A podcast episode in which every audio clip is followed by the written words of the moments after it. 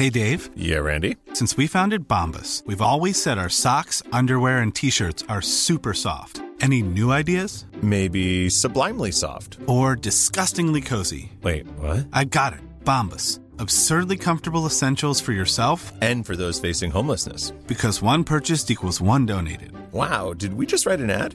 Yes. Bombas. Big comfort for everyone. Go to bombas.com slash ACAST and use code ACAST for 20% off your first purchase.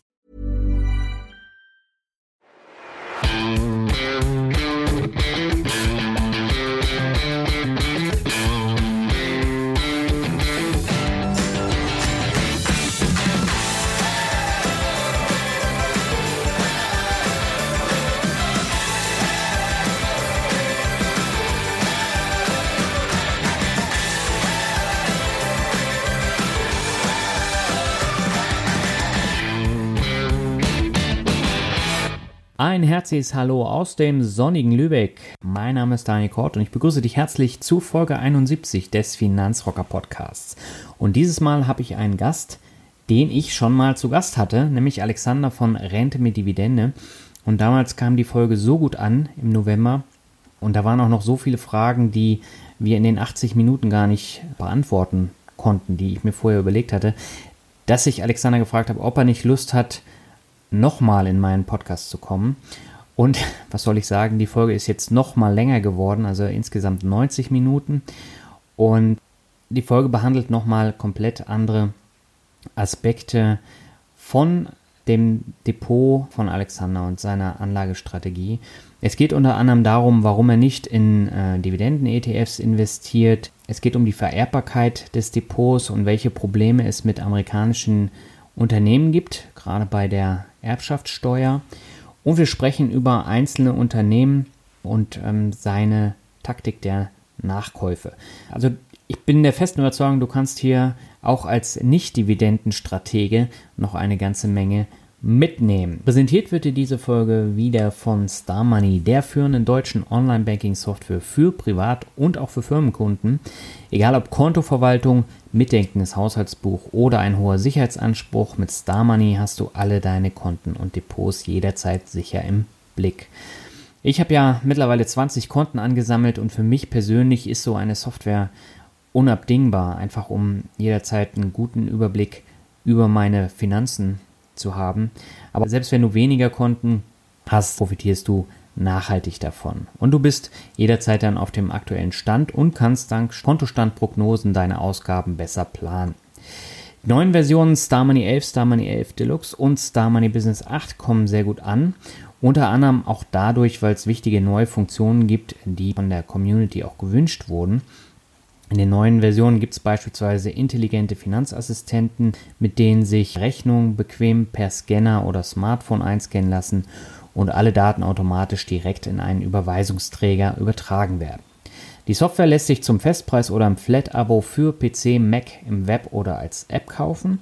Und nach dem Erfolg zum Start der neuen Version von StarMoney und der Rabattaktion gibt es für dich als Hörer des Finanzrocker Podcasts nochmal 15% Rabatt bis zum 16.04. auf die neuen Versionen von Star Money 11, Star Money 11 Deluxe und Star Money Business 8. Dazu musst du nur den Code Finanzrocker auf starmoney.de eingeben und du bekommst die 15% gut geschrieben. Wer es vorher lieber erstmal testen möchte, kann dies 60 Tage lang in Ruhe machen und sich erst danach entscheiden. Und wir gehen jetzt ab zum Interview. Viel Spaß!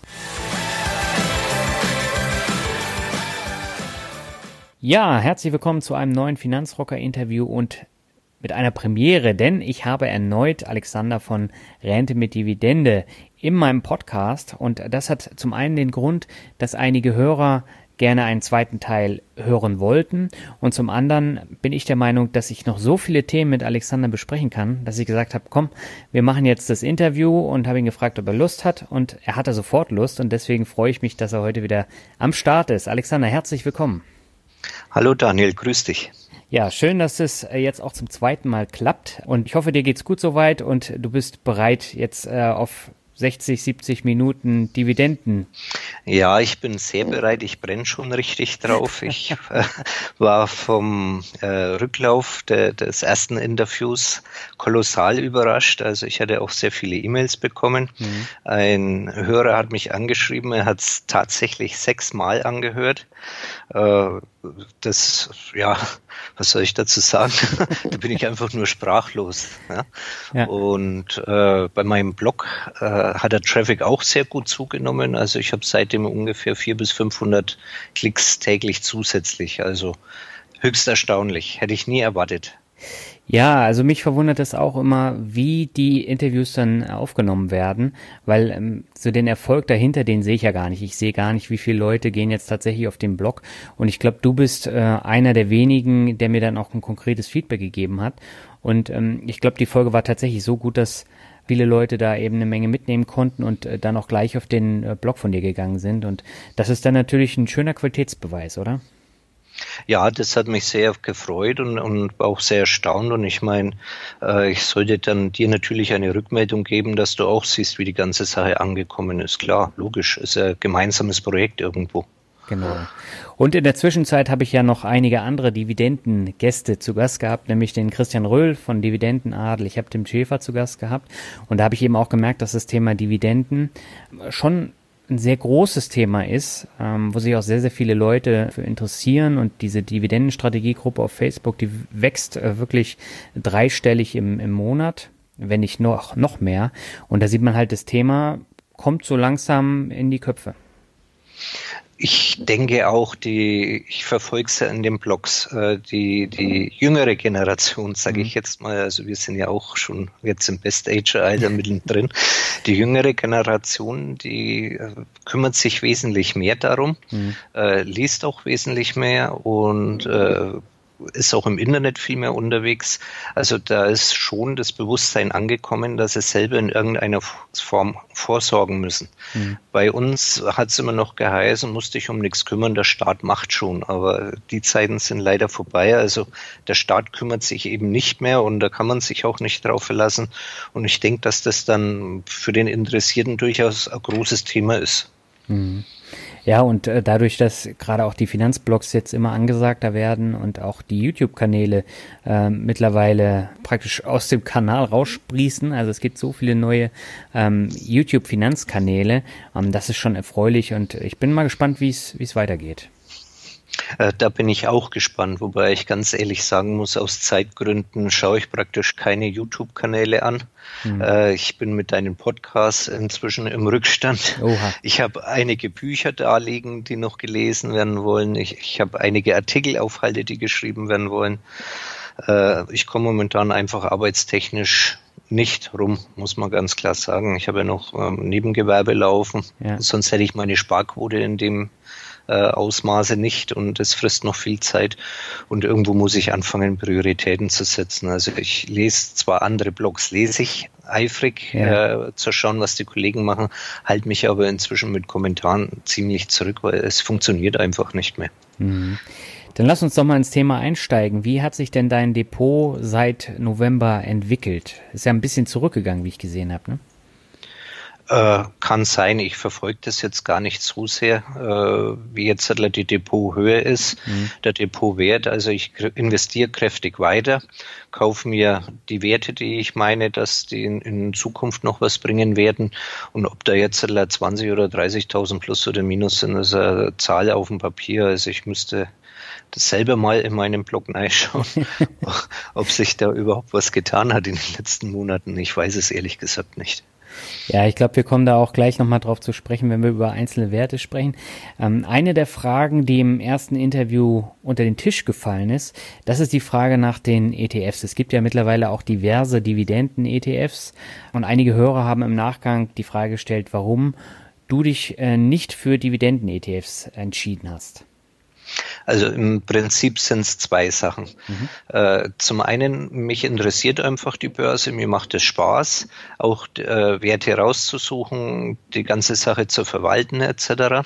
Und die zweite Sache ist, ich bin grundsätzlich skeptisch, wenn ein äh, Dritter im Prinzip über mein Geld bestimmt und nichts anderes ist es. Äh, man muss sich auch sehr genau mit den ETFs auseinandersetzen. Das heißt, es geht damit an, sind die voll replizierend oder sind die Swap-basiert? Mhm. Swap-basiert heißt ja im Endeffekt nichts anderes, als äh, dass das Wechsel sind, ein Swap. Und dann habe ich gelesen, es gibt also sogenannte ungedeckte Swaps. Das mhm. heißt, mit ungedeckten Wechseln und sowas, wenn ich lese, dann kriege ich Bauchkrummen.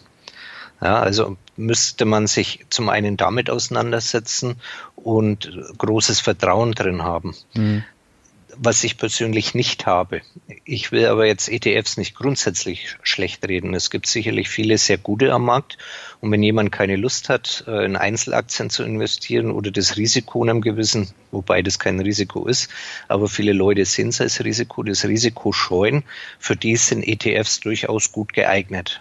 Man mhm. hat im Endeffekt keine Arbeit. Habe ich mir mal äh, drei ETFs rausgesucht und die bespare ich regelmäßig, dann brauche ich mich normalerweise zehn Jahre überhaupt nicht drum kümmern. Ist was für die ganz Faulen. Ja, aber das hat, ich, ich habe einfach Freude an der ganzen Sache. Ja, oder es ist eben für die Leute, die keine Lust haben, sich tagtäglich mit Aktien und äh, Kennzahlen da auseinanderzusetzen. Das ist richtig. Man muss es als Hobby sehen äh, die Börse und, und man muss seinen Spaß dran haben. Und wenn man das, das nicht hat, sondern nur rein investieren, dann ist ETF sicherlich das Richtige. Aber für mich persönlich einfach äh, ist, ich gebe mein Geld aus der Hand, ich gebe es einem Dritten und das das behagt man nicht und mhm. ich mache mein Zeug lieber selber und dann, wenn es nichts ist, dann muss ich mal an die eigene Nase fassen und kann niemand anderen Schuld dafür geben. Mhm. Also letztendlich hast du ja das gleiche Risiko auch bei Fonds. Also ähm, ich habe ja mit, mit ähm, aktiv gemanagten Fonds richtig viel Geld verloren und ähm, ich hatte beispielsweise einen Dachfonds, da haben sich vier oder fünf Fondsmanager dran versucht und am Ende des Tages habe ich einige tausend Euro Verlust gemacht. Und da habe ich es eben auch jemand anders anvertraut. Und ja. ähm, dann hat man halt gesehen, wo es äh, geendet ist. Auf der anderen Seite, das Risiko hast du generell immer, ob nur mit Einzelaktien, ob mit Fonds, wo du dann ähm, einem Fondsmanager vertraust oder dann eben einer, ähm, einer Gesellschaft, die dann in so ein ETF zusammenbastelt. Das ist richtig. Also ich hab, kann ja solche Erfahrungen auch verweisen. Das war damals äh, beim neuen Markt. Mhm. Da hat man das auch in aktiv gemanagte Fonds gegeben, auf drei Stück aufgeteilt. Also eine namhafte Firma in einen globalen Fonds, in einen Schwellenländerfonds, in mhm. einen äh, Nebenwertefonds. Ende vom Lied war über 90 Prozent Verlust. 90 Prozent. Ja? Ja, das war praktisch die erste Pleite. Mhm. Und äh, also das hat sich vielleicht bei mir irgendwo so eingeprägt. Und bei den ETFs ist im Endeffekt auch, ich weiß nie, wie lange der Anbieter existiert. Irgendwann mhm. wird es dann zugemacht. Also beim Privatier war das, denke ich, der Fall, habe ich gelesen. Die haben einfach dann einen Fonds, einen ETF geschlossen, haben dann die, die Aktien das alles verkauft, ihm sein Geld überwiesen, ob da jetzt Steuern anfallen, ob das glücklich ist oder nicht, das war egal. Und mhm. das vermeide ich. Bei mir ist es so, wenn eine meiner Firmen pleite geht, dann habe ich immer noch 40 andere. Also ist das Risiko, dass eine oder zwei pleite gehen, das gleichen die anderen locker aus. Mhm. Ja. Dagegen, wenn ein Fonds dicht macht, ob da jetzt 500.000 oder 10.000 Werte drin waren, der macht einfach dicht und aus. Ja, und du machst damit dann halt zusätzlich Verlust, weil äh, das dauert ja, bis der dann dicht gemacht wird, wenn er jetzt zum Beispiel wegen Erfolglosigkeit dann äh, liquidiert ja. wird. So, und dann machst du natürlich Verlust, weil viele ja. dann rausgehen. Es könnte sogar sein letztendlich, dass man dann ein Viertel, halbes Jahr auf sein Geld warten muss, wenn es dumm läuft. In ja. dem Fall ja. Und das, sage ich mal, warum soll ich mir das antun? Äh, kaufe ich mal lieber meine Einzelaktien. Ich fühle mich einfach wohl damit. Also wie gesagt, ich halte ETFs per se nicht für schlecht. Man muss aber doch auch sehr viel Zeit reinstecken, die ganze Geschichte zu analysieren. Man muss sich einlesen, man muss die Verkaufsprospekte anschauen, man muss lernen, die Verkaufsprospekte zu verstehen. Also es ist nicht so, wie wenn ich heute einen Kühlschrank kaufe.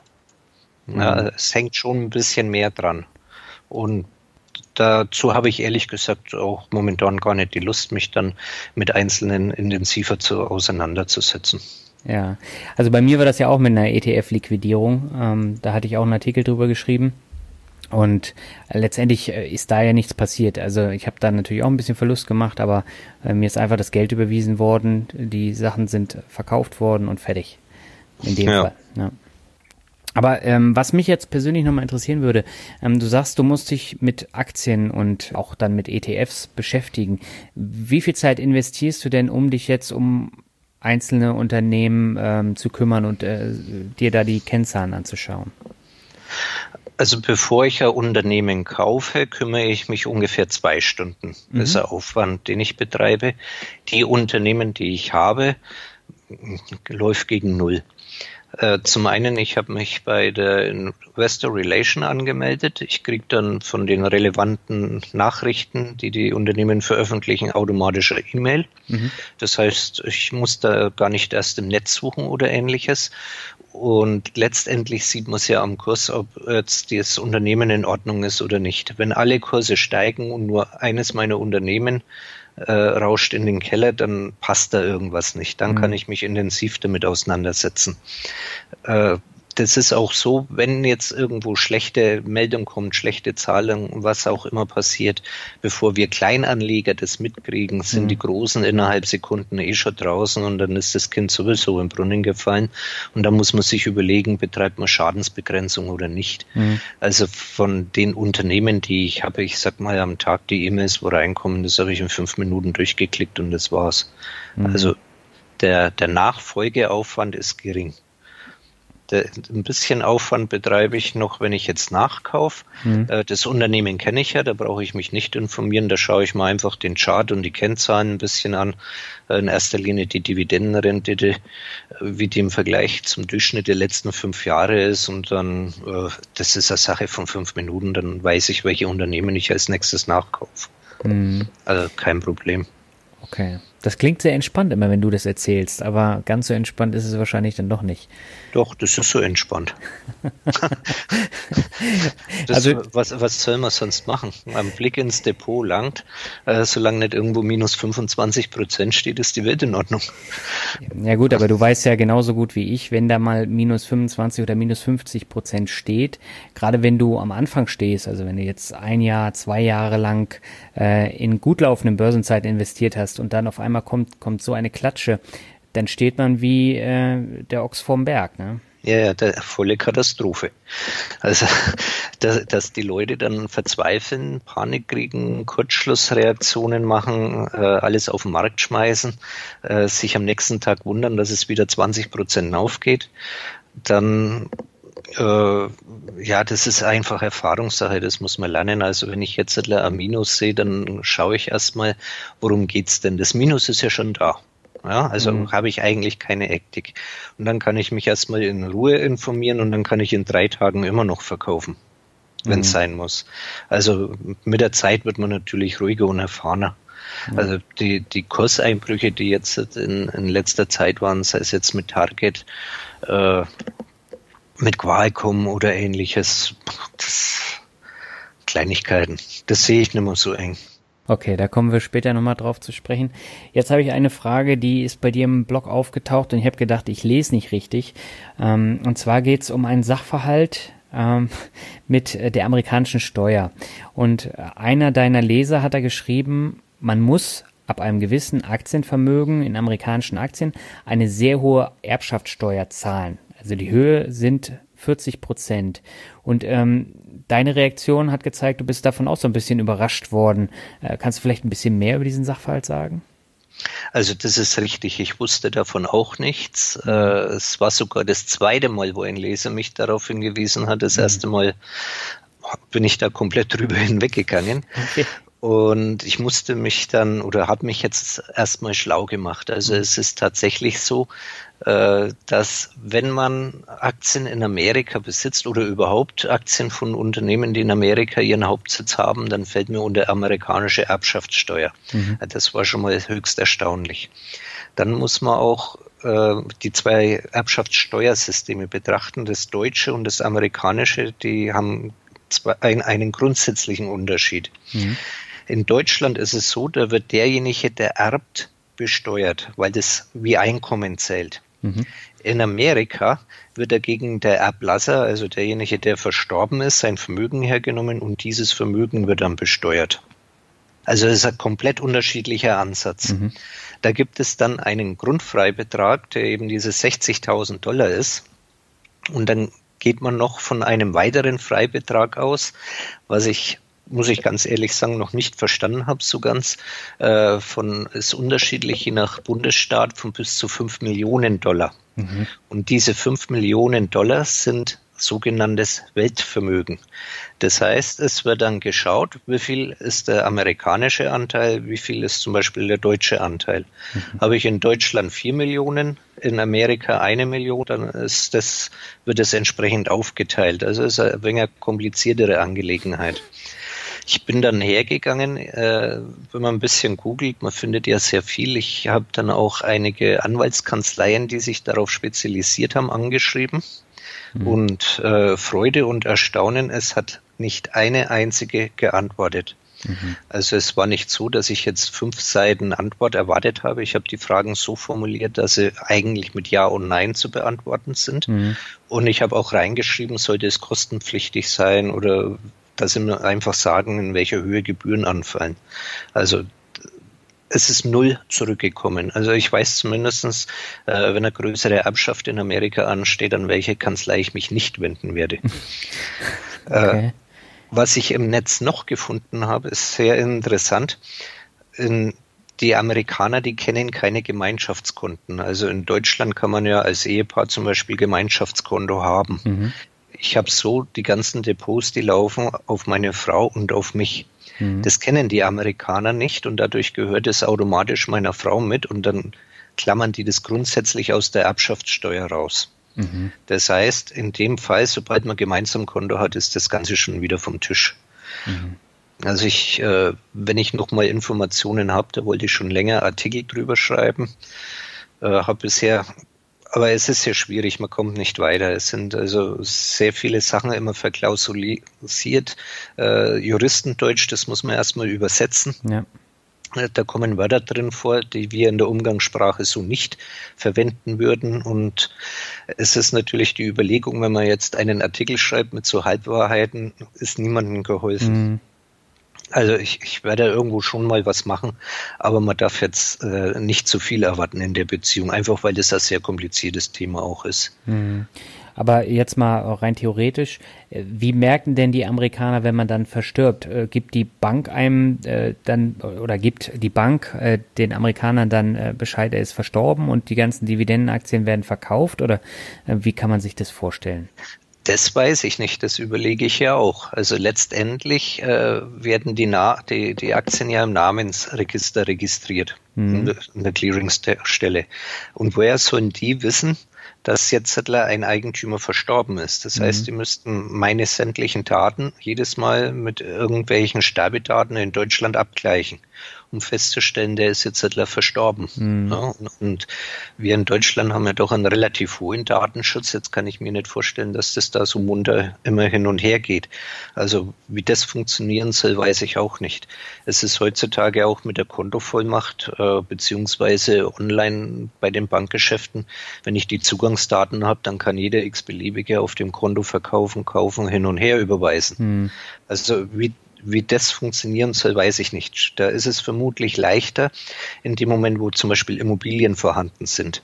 Mhm. Ja, wenn ich dann an eine Immobilie ran will, die in Amerika ist, dann muss ich ja auch Nachweise bringen, jawohl, der ist verstorben, ich bin der Erbe und dann wird auch der amerikanische Staat aufmerksam. Mhm. Äh, letztendlich online, ich weiß nicht, wie das gehen soll. Mhm. Ich habe auch gelesen, letztendlich betrifft es im Jahr nicht einmal 1000 Erbschaften mhm. äh, die, die jetzt in Deutschland in irgendeiner Form betroffen wären. Also letztendlich, glaube ich, muss man sich da keine Sorgen machen. Mhm. Ja, aber trotzdem sollte man ja diesen Sachverhalt äh, kennen und irgendwie ist der mir noch nie äh, vor Augen geführt worden. Erst in deinem Blog durch diesen einen Kommentar, den habe ich auch zuerst überlesen. Ja, es ist eigentlich nicht bekannt. Und wenn man sich mit unserem Erbrecht auseinandersetzt, äh, und mit dem amerikanischen, dann ist man erstmal komplett erstaunt. Mhm. Also da wäre es zum Beispiel wieder interessant, in einen ETF zu investieren, ja. weil der ETF zum Beispiel äh, in Luxemburg oder Island oder wo auch immer der Hauptsitz der Firma ist und die können dann ja nicht zuordnen, wer jetzt welche Anteile an dem ETF hat. Ja. Also mit einem Fonds umgeht man zum Beispiel diese ganze Problematik. Wobei, mhm. wie gesagt, ich sehe die Problematik eigentlich gar nicht so, weil äh, erstens, wie sollen sie drauf kommen? Wir haben ein Gemeinschaftskonto. Also wenn einem von uns was passiert, dann ist der andere trotzdem außen vor und, und von daher ist das Thema für mich eigentlich nicht mehr relevant. Hm. Aber ich finde es trotzdem wichtig, dass man darüber spricht und dass man vielleicht äh, auch so ein bisschen sensibilisiert für das Thema. Letztendlich werden sich die ähm, Erbschaftsgesetze sowieso sowohl in Deutschland als auch in den USA wahrscheinlich in den kommenden 20 Jahren nochmal ändern. Von daher hat man dann eine komplett neue Situation, aber trotzdem finde ich es äh, eigentlich wichtig, dass man darüber spricht und dann zumindest mal das erwähnt. Dass es sowas gibt. Äh, das auf alle Fälle. Also äh, wenn sowas auftaucht, dann informiere ich mich. Schau, ist das für mich relevant? Ja, nein. Und wenn es für mich nicht in Frage kommt, dann habe ich aber einen Haken gemacht und wie du sagst, informiert habe ich mich. Also man sollte nicht die Augen verschließen und dann blind durch die Gegend laufen und hoffen, dass alles gut geht. Mhm. Hast du dir denn generell äh, mit dem Thema Vererbbarkeit äh, eines Depots schon mal generell Gedanken gemacht oder hast du das komplett ausgeblendet, weil, weil das noch nicht in Frage kommt? Äh, komplett ausgeblendet habe ich es nicht. Also es ist durchaus so, über Erbe macht man sich schon Gedanken. Mhm. Äh, ist ja nicht, dass heute jeder an Altersschwäche mit 95 stirbt. Es kann mhm. nächste Woche ein besoffener Autofahrer kommen und dann ist es aus. Mhm. Ja, also im Hinblick dessen habe ich auch ein Testament wo meine Frau und ich uns gegenseitig als Erben eingesetzt haben. Das heißt, wenn einem von uns etwas passieren sollte, Unfall, Krankheit, was auch immer, dann äh, ist der andere erstmal Alleinerbe. Mhm. Und sollten wir beide gleichzeitig über den Jordan gehen, dann muss ich ganz ehrlich sagen, nach mir die Sintflut. Mhm. Das, das, ist mir dann relativ egal. Mhm. Also die, die Verwandtschaft muss ich dann eben mit der Erbschaftssteuer aussetzen, auseinandersetzen und nicht mehr ich. Ja, weil ich hätte so überlegt, ähm, gerade wenn man von Dividenden leben möchte, dann will man ja auch nicht entsparen. Das heißt, man will die Aktien ja nicht verkaufen, sondern mhm. man will ja von den Dividenden leben. Und man würde diese, dieses Erbschaftssteuergesetz der USA ja umgehen, wenn man dann entspart, also Aktien verkauft. Dann hat man am Ende nur noch wenige und dann fällt man wahrscheinlich gar nicht mehr unter die 60.000 Euro plus Zusatz. Das ist richtig. Also ich äh, weiß natürlich nicht, wie es kommt. Also ich habe nicht vor zu entsparen, das ist mhm. richtig, aber man weiß nie, ob man jetzt zum Beispiel ein Pflegefall wird. Ja. Und äh, wenn dann das Geld nicht langt, dann werde ich auch entsparen. Mhm. Werden meine Frau und ich beide 90 Jahre alt und gehen dann auf unsere letzten Kreuzfahrt gemeinsam unter, wie auf der Titanic. Also dann ist eben entsprechendes Vermögen da. Aber ich habe primär ist nicht mein Ziel zu entsparen. Also solange es mir gut geht und alles funktioniert und läuft, geht es rein um die Dividenden bei uns. Aber sollte es die Notwendigkeit geben, äh, dann entsparen wir auch, dass wir uns ein vernünftiges Pflegeheim leisten können und nicht in einem Vierbettzimmer gefesselt unter Tabletten äh, im, im Bett liegen. Also das, ja, das ist eine Horrorvorstellung für mich. Also die, Entsparen ja, aber erst, wenn es wirklich eng wird. Hm. Ja, ich glaube, vor, vor dieser Situation haben viele Angst. Wobei, ähm, wenn ich jetzt 20 bin oder 30, dann mache ich mir darüber halt auch keine Gedanken. Aber sobald es halt einen in der Familie trifft und man das halt hautnah miterlebt, dann fängt man schon an, sich darüber Gedanken zu machen. Und spätestens dann hat man eigentlich so einen Punkt erreicht, die Rente wird immer weniger und wenn ich mir ein vernünftiges Pflegeheim leisten möchte, muss ich Geld zurücklegen. Und das wird häufig verdrängt. Das ist richtig, ja. Also auch äh, mit fortschreitendem Alter gewinnt ja die Zeit auch immer mehr an Bedeutung. Ja, genau. Wenn ich jetzt einen 20-Jährigen hernehme, in 50 Jahren ist der 70. Was denkt der 20-Jährige äh, über einen Zeitraum von 50 Jahren nach? Ja. Äh, in 20 Jahren bin ich über 70 plötzlich waren 20 Jahre greifbar. Mhm. Die, das ist überschaubar. Es schrumpft nach hinten immer mehr zusammen und da kommt man unweigerlich äh, ins Überleben und, und man erlebt es bei Bekannten, bei Arbeitskollegen. Äh, man liest was, man hört was. Es ist nicht so, dass das in, im Bekanntenkreis alles vorbeigeht an den Leuten. Und mhm. das kann jeden von uns erwischen und man, man fängt dann auch mehr an, über sowas nachzudenken. Und da gewisse Vorsorge dann zu treffen, ist nicht verkehrt. Ja. Ja, das ist ein äh, wichtiger Punkt. Also ich ähm, bringe ja da immer gern den Spruch, was lange gärt, wird endlich Wut und dann fange ich an zu handeln. Also ich glaube, gerade in diesem Bereich äh, wäre es wichtig, dass man äh, sich dann wirklich Gedanken macht, möchte ich Geld anlegen und möchte ich später nicht in so eine Situation kommen, wo ich unter Tabletten in irgendeinem Heim äh, vor mir her vegetiere. Ja. Genau, aber ähm, lass uns mal weg von diesem Thema kommen. Lass uns doch mal zum Thema Dividenden entsparen kommen. Das heißt, welche Lösungen gibt es, um von den Dividenden konkret leben zu können? Und da gab es äh, von einem deiner Leser den Vorschlag, den er wohl selber auch schon umsetzt, dass er ein Konto hat, wo er alle Dividenden des Jahres sammelt und im Jahr darauf dann als konkrete Rente nimmt. Also das heißt, wenn ich jetzt da 20.000 Euro auf diesem Konto habe, kann ich das im nächsten Jahr dann verbraten. Wäre das auch ein Ansatz für dich oder würdest du es anders handhaben? Also momentan handhabe ich das anders, einfach weil ich die äh, mentalen Fähigkeiten nicht dazu mitbringen, ein Jahr lang das Geld anzusparen, um das dann durch zwölf zu teilen, um mir dann monatlich auszuzahlen, weil mhm. ich jedes Mal dann ein Berg Geld liegen sehe. Ja. Also es ist eine rein psychologische Sache. Wie er es macht, ist es eigentlich ausgesprochen vernünftig, muss man sagen. Mhm. Er, er legt sich dadurch auf nichts fest, also er kann auch genauso deutsche Werte nehmen, er kann alles auf der Welt kaufen, weil er sich in keinster Weise einschränkt. Mhm. Im Gegensatz dazu, bei mir ist es so, ich versuche, dass ich einen relativ gleichbleibenden Dividendenbetrag im Monat generiere, mhm. indem ich einfach äh, hergegangen bin. Ich habe viele amerikanische Aktien deswegen auch gekauft, weil es Quartalszahler sind und keine Jahreszahler. Mhm. Ist auch mit einer der Gründe. Und wenn man die dann noch vernünftig mischt, es gibt ja welche, die zahlen im Januar äh, andere im Februar, andere im März und dann eben quartalsweise weiter, dann kann man da ein ich sag mal, relativ gleichmäßig geglättetes Einkommen bekommen, mhm. was mir persönlich von der Psychologie entgegenkommt. Äh, sinnvoll ist eigentlich das andere mindestens genauso, wenn nicht sogar besser, wie es der Leser betreibt. Mhm. Aber das ist letztendlich ist es Geschmackssache. Mhm. Ja, weil der, irgendwann kommt halt der Punkt, wo man sich da Gedanken machen muss, ähm, wie lebe ich denn dann von den Dividenden? Und äh, gerade wenn ich dann zum Beispiel deutsche Werte habe, die dann äh, von April bis äh, Juni dann ausschütten in der Regel, danach hast du dann eben so ein bisschen Leerlauf oder kriegst viel weniger, dann hast du da natürlich ein Problem, ne? Ja, und das ist das Problem. Man wartet eigentlich immer ein Jahr, dass endlich was kommt. Ja. Man sitzt da und wartet ein Jahr und das kann verdammt lang werden. Ja. ja und äh, ich bin aber inzwischen jetzt so weit, dass ich es nicht mehr monatsweise sehe, sondern nur noch quartalsweise betrachte. Mhm. Das hat aber mit der Entwicklung vom Depot und mit meinen Nachkäufen zu tun. Also da, da ist schon ein gewisser Wandel da. Ich möchte nicht ausschließen, dass ich vielleicht in 10, 12 Jahren dann das genauso mache wie der Leser. Mhm. Also da bin ich flexibel. Mhm.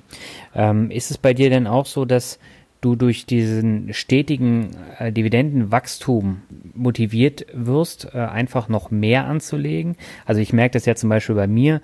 Jedes Jahr erhöht sich im Monat mein Dividendenaufkommen.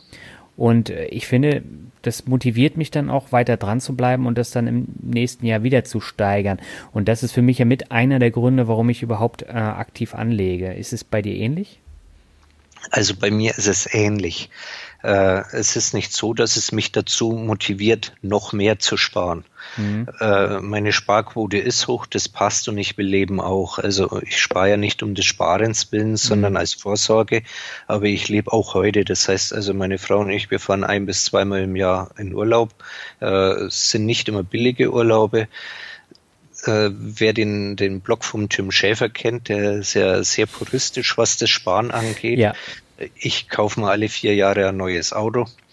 Äh, also es, ich, ich bin da durchaus äh, den schönen Dingen des Lebens durchaus zugeneigt und ich sehe nicht ein, da jetzt nur um noch ein Quäntchen draufzulegen, äh, mich in, persönlich einschränken zu müssen. Mhm.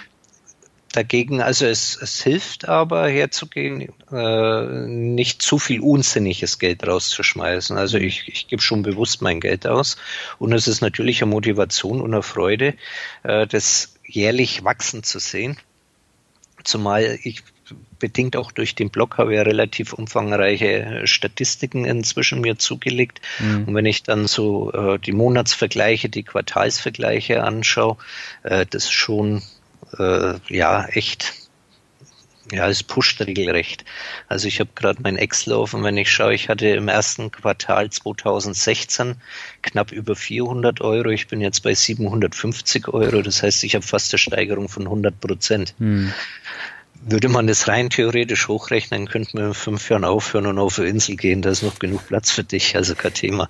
Also diese Steigerungsraten werden natürlich nicht äh, fortzusetzen sein, ja. aber allein diese Erfolge, die, dass das so messbar ist, also das hilft mir psychologisch ungemein, auch am Ball zu bleiben. Mhm. Und ich, das kann ich auch jedem nur empfehlen, vor allen Dingen äh, den, den jüngeren Zuhörern, die hergehen und jetzt erst anfangen schreibt es auf, verfolgt es, dass er in einem Jahr zurückblicken könnte, es mit jetzt vergleicht, dann wird man feststellen, es war doch ein Schritt vorwärts. Gerade am Anfang merkt mhm. man es ja gar nicht. Ja, wenn, wenn jetzt die Dividenden von 10 Euro auf 15 Euro im Monat steigen, mhm. das sind aber trotzdem 50 Prozent. Ja. Ja, da muss man sich vor Augen halten. Also, um, dass man da nicht aufgibt. Also denen würde ich es auf alle Fälle empfehlen, dass man das so anschaut. Äh, und wenn man mal zwei, drei Jahre dann zurückblickt, wird man feststellen, hoppla, es hat sich doch gelohnt. Hm. Ja, ich merke das halt bei mir. Ne? Also ich habe seit 2014 regelmäßige Dividendenerträge.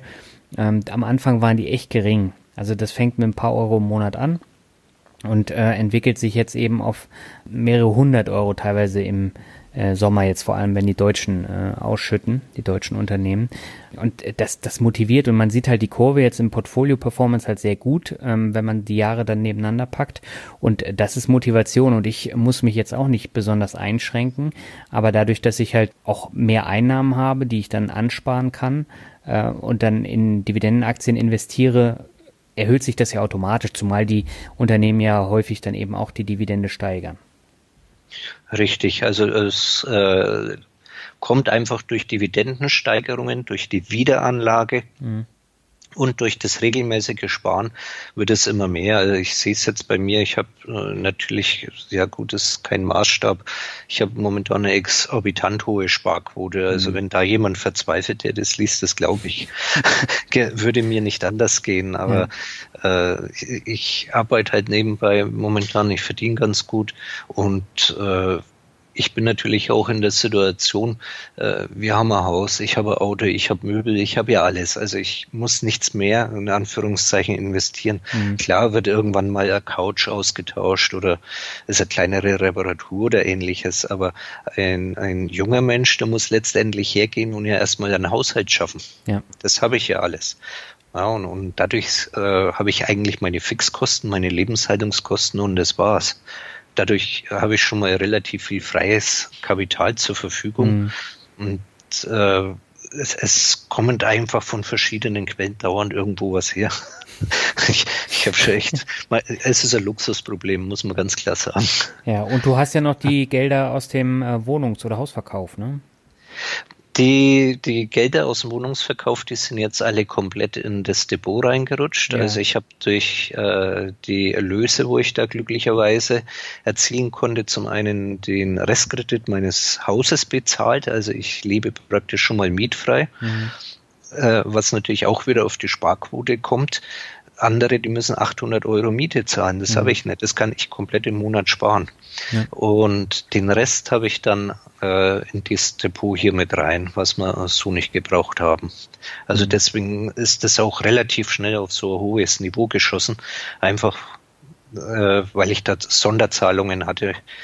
Ich habe mehr für die Wohnungen bekommen, als ich gerechnet habe. Mhm. Ja, und dadurch ist es auch so hochgeschossen. Mhm.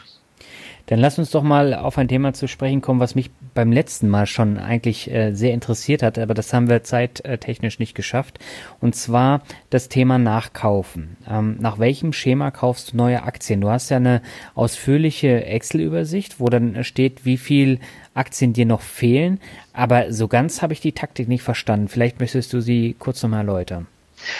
Äh, letztendlich ist es ganz einfach. Mein mhm. Ziel ist, äh, dass ich am Ende, also so was heißt Ende, am Beginn äh, der Freistellungsphase, sage ich mal, der nicht arbeitsintensiven Phase, mhm. monatlich möglichst ein gleichmäßiges Einkommen haben möchte. Mhm. Äh, wenn ich jetzt sage, nehmen wir ruhig die, die 1000 Euro äh, pro Monat, das heißt, wenn ich jetzt 40 Unternehmen habe, ja. dann brauche ich pro Unternehmen im Monat 25 Euro netto. Mhm. Äh, ja, richtig gerechnet. 25 netto, das heißt im Quartal andersrum sind 75 Euro, weil sie ja quartalsweise zahlen, mhm. muss mir jedes Unternehmen liefern. Das ist praktisch der Endpunkt. Und vom Endpunkt rechne ich dann zurück und sage, okay, äh, wie viel Aktien bräuchte ich denn dafür? Jetzt ist es aber so, Unternehmen steigern ja ihre Dividenden. Das mhm. heißt, ich gehe einfach her und zins die ganze Geschichte ab mit der Dividendensteigerungsrate der letzten fünf Jahre. Mhm. Das heißt, ich gehe her, wie viel sind die, äh, haben die Unternehmen im Schnitt der letzten fünf Jahre ihre Dividende gesteigert, wie viel Dividende zahlen sie jetzt und wie viel Aktien brauche ich, um am Ende durch die Steigerung auf diese 75 Euro im Quartal pro Unternehmen zu kommen. Mhm. Das ist letztlich das ganze Geheimnis, also ist eine Rückrechnung, eine Abzinsung. Ich habe dann noch einige Gags mit eingebaut, aber ja, ich, ich habe Sicherheitsmarge eingebaut, das ist äh, Euro-Wechselkurs zum Dollar ist noch mit berücksichtigt. Äh, ich ziehe die volle Steuer ab ich berücksichtige keinen Freibetrag, was auch eine Sicherheitsmarge ist. Aber im Prinzip ist es eine einfache Abzinsung. Wie viel Aktien muss ich heute kaufen, mhm. wenn die Dividende gesteigert wird wie bisher, dass ich am Ende meine 75 Euro im Quartal habe? Mhm. Das ist alles. Und äh, schaut natürlich relativ wild aus. Ja, ich habe sie gerade offen. Also ich finde sie wirklich wild. Ich meine, mittlerweile kann ich auch ein bisschen mehr mit den Zahlen umgehen, aber die ist schon eine Herausforderung, gerade wenn du damit noch nie was zu tun gehabt hast. Das ist korrekt. Also man muss natürlich sagen, es sind in komprimierter Form sehr viele Überlegungen eingeflossen, die man so im ersten Blick gar nicht sieht. Es sind dann auch, auch Überlegungen in den Berechnungen mit drinnen, viele Wenn und Abers mit berücksichtigt, die man im Detail äh, ja, fast wissen müsste. Aber ich habe dann ja auch im Blog mal versucht, die Tabelle zu erklären. Mhm. Wenn man das intensiv durcharbeitet, könnte es eigentlich funktionieren. Mhm. Also der, der ich äh, gehe davon aus, du hast den Bildschirmausschnitt, den Screenshot, mhm. äh, den ich im Blog habe. Genau. Ich kann natürlich hier an meinem Rechner nach rechts scrollen. Da ist noch einmal so viel oh, oh, an Zahlen und Daten. Aber okay. äh, das würde dann vermutlich die Leute noch mehr verwirren. Aber Grundprinzip ist einfach, äh, wie viel Aktien muss ich heute kaufen, wenn die Dividende so weiter gesteigert wird wie bisher, um am mhm. Ende 75 Euro zu haben. Okay. Das, das ist der Grundgedanke. Mhm. Wenn ich mir jetzt so die Werte mal angucke, da gibt es zwei, die hervorstechen bei Aktien, die, die fehlen, also deine Spalte M. Äh, wenn ich jetzt mhm. Conoco Philips nehme, da fehlen dir 398 Aktien und bei Yum Brands 318. Das ist ja eine riesige ja. Menge. Ähm, ja. Wo, woran liegt das? Also es liegt daran, ich äh, denke im Screenshot ist das auch schon einige Zellen gelb unterlegt. Ja. Conoco Philips habe ich aus der Berechnung rausgenommen, weil die die Dividende gekürzt hatten. Mhm. Ich habe jetzt dann die Conogo Philips nicht verkauft, weil ich davon ausgehe, dass die nächsten 20 Jahre noch Öl gebraucht wird. Mhm. Die haben den Cut gemacht und von dem Punkt aus können die irgendwann auch wieder die Dividenden steigern. Also die, die Firma ist deswegen nicht in ihrer Existenz bedroht. Mhm. Die Überlegung war, war ich verkaufe ich, verkaufe ich oder behalte ich sie? Ich habe für mich gedacht, okay, ich behalte sie, aber ich habe sie aus der Berechnung rausgenommen. Das heißt, ich habe also bei der Spalte F das Dividendenwachstum die letzten fünf fünf Jahre auf Null gesetzt, das erwartete Wachstum auf Null gesetzt und dann kommen solche großen Zahlen raus. Okay. Das gleiche ist im Endeffekt bei Yum Brands durch die Abspaltung von Yum China. Mhm. Äh, haben die die Dividende auf 1,20 Euro, äh, 1,20 Dollar reduziert. Mhm. Äh, in dem Fall ist es vielleicht nicht unbedingt eine Kürzung, sondern es ist einfach ein Teil vom Geschäft abgespalten worden. Und wenn die jetzt die gleiche Dividende zahlen würden, wäre das ja exorbitant Dividendenerhöhung. Mhm. Also man sieht es anhand der aktuellen Rendite, die weist er mir gerade bei 1,89 Prozent raus und die durchschnittliche Dividendenrendite der letzten fünf Jahre war bei 1,96. Mhm. Also ist das ziemlich ähnlich geblieben, aber ich weiß nicht, wie sich das mit Young Brands weiterentwickelt. Deswegen habe ich die aus meiner Berechnung auch rausgenommen. Deswegen mhm. kommen dann mathematisch eben 324 Stück raus, weil keine Dividendensteigerung mehr da ist. Okay würde ich jetzt eine Dividendensteigerung ansetzen von 10 Prozent, äh, bräuchte ich wahrscheinlich null. Mhm. Okay, ja, das habe ich ähm, nachvollziehen können. Jetzt habe ich noch mal eine Frage bezüglich der Branchen. Wie wichtig sind Branchen für dich und deine Portfolioaufteilung? Äh, das ist es durchaus wichtig. Mhm ich, da wollte ich schon auch seit längerem einen Blogbeitrag schreiben. Also ich habe mal eine Brancheneinteilung gemacht. Es ist eine ziemlich komplizierte Angelegenheit in Anführungszeichen. Je nachdem, auf welche Seite man schaut, mhm. werden die Branchen unterschiedlich eingeteilt. Es gibt verschiedene Sektoren. Und ich bin letztendlich auf keinen grünen Zweig gekommen. Ich habe dann eine eigene Einteilung gemacht, mhm. die sehr global pauschal ist. Also ich habe zum Beispiel unter Konsumgüter Altria, BAT, Procter Gamble zusammengefasst. Das sind mhm. für mich alles Konsumgüter. Äh, und unter Nahrungsmittel habe ich dann nicht mehr unterschieden zwischen Getränkefirmen und ich sag mal, äh, fester Nahrung. Also da ist Coca-Cola genauso drin wie General Mills oder Kraft Heinz. Mhm. Irgendwo stehen die Nahrungsmittel für mich her. Also ich habe das sehr globalisiert ja. äh, für mich und habe danach dann auch eine Aufteilung genommen, aber nicht eine Aufteilung danach, wie viel ich in die einzelnen Sektoren oder Branchen investiere, sondern wie viel mir die einzelnen Branchen an Dividenden, an Ertrag liefern. Mhm. Also ich stelle immer wieder auf den Ertrag ab. Äh, wenn ich in eine Branche 5000 Euro äh, investieren muss und in eine andere 10.000, um den gleichen Ertrag zu haben, dann ist es einfach so. Mhm. Also ich habe dann, äh, ich schaue gerade zwei, vier, ich habe dann in, in, neun Kategorien eingeteilt. Also Immobilien ist neu dazugekommen. Mhm. Ich habe Gesundheit, Handel, Industriegüter, Konsumgüter, Nahrungsmittel, Restaurant, Rohstoffe und Technologie. Also da habe ich schon eine relativ gute Diversifikation, denke ich. Mhm. Und ähm, meine Einnahmen, die sind, wenn ich das Tortendiagramm anschaue, auch relativ ähnlich. Mhm. Bei einigen Branchen muss ich noch ein wenig nacharbeiten, bei anderen schaut schon ganz gut aus, aber die, die Kuchenstücke sind ähnlich groß. Also ist mir schon wichtig, dass ich über Branchen verteile. Mhm. Und äh, die Branchen, die bildest du jetzt auch über eine Excel ab. Das heißt, da hast du dann deine Diagramme.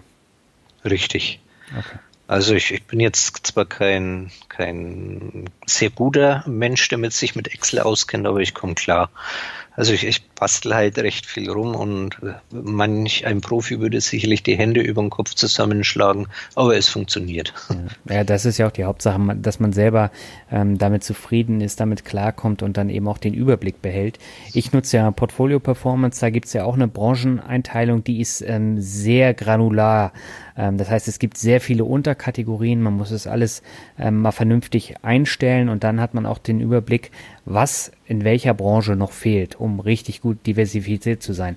Man muss jetzt natürlich nicht in jede Branche investieren, mache ich auch nicht, aber ich habe so Schwerpunkte und ich habe ähm, dadurch eben auch die Vorgabe, welche Branche ich als nächstes kaufen möchte. Und das ist für mich natürlich ein, ein wichtiger Punkt. Und das heißt, da gibt mir meine Branchenaufteilung quasi vor, ähm, welchen Wert ich dann von meiner Liste als nächstes kaufen muss, um breit diversifiziert zu sein. Hm. Also bei mir ist es eben so, mir gibt meine Planungstabelle des Einkommens orientiert mhm. vor.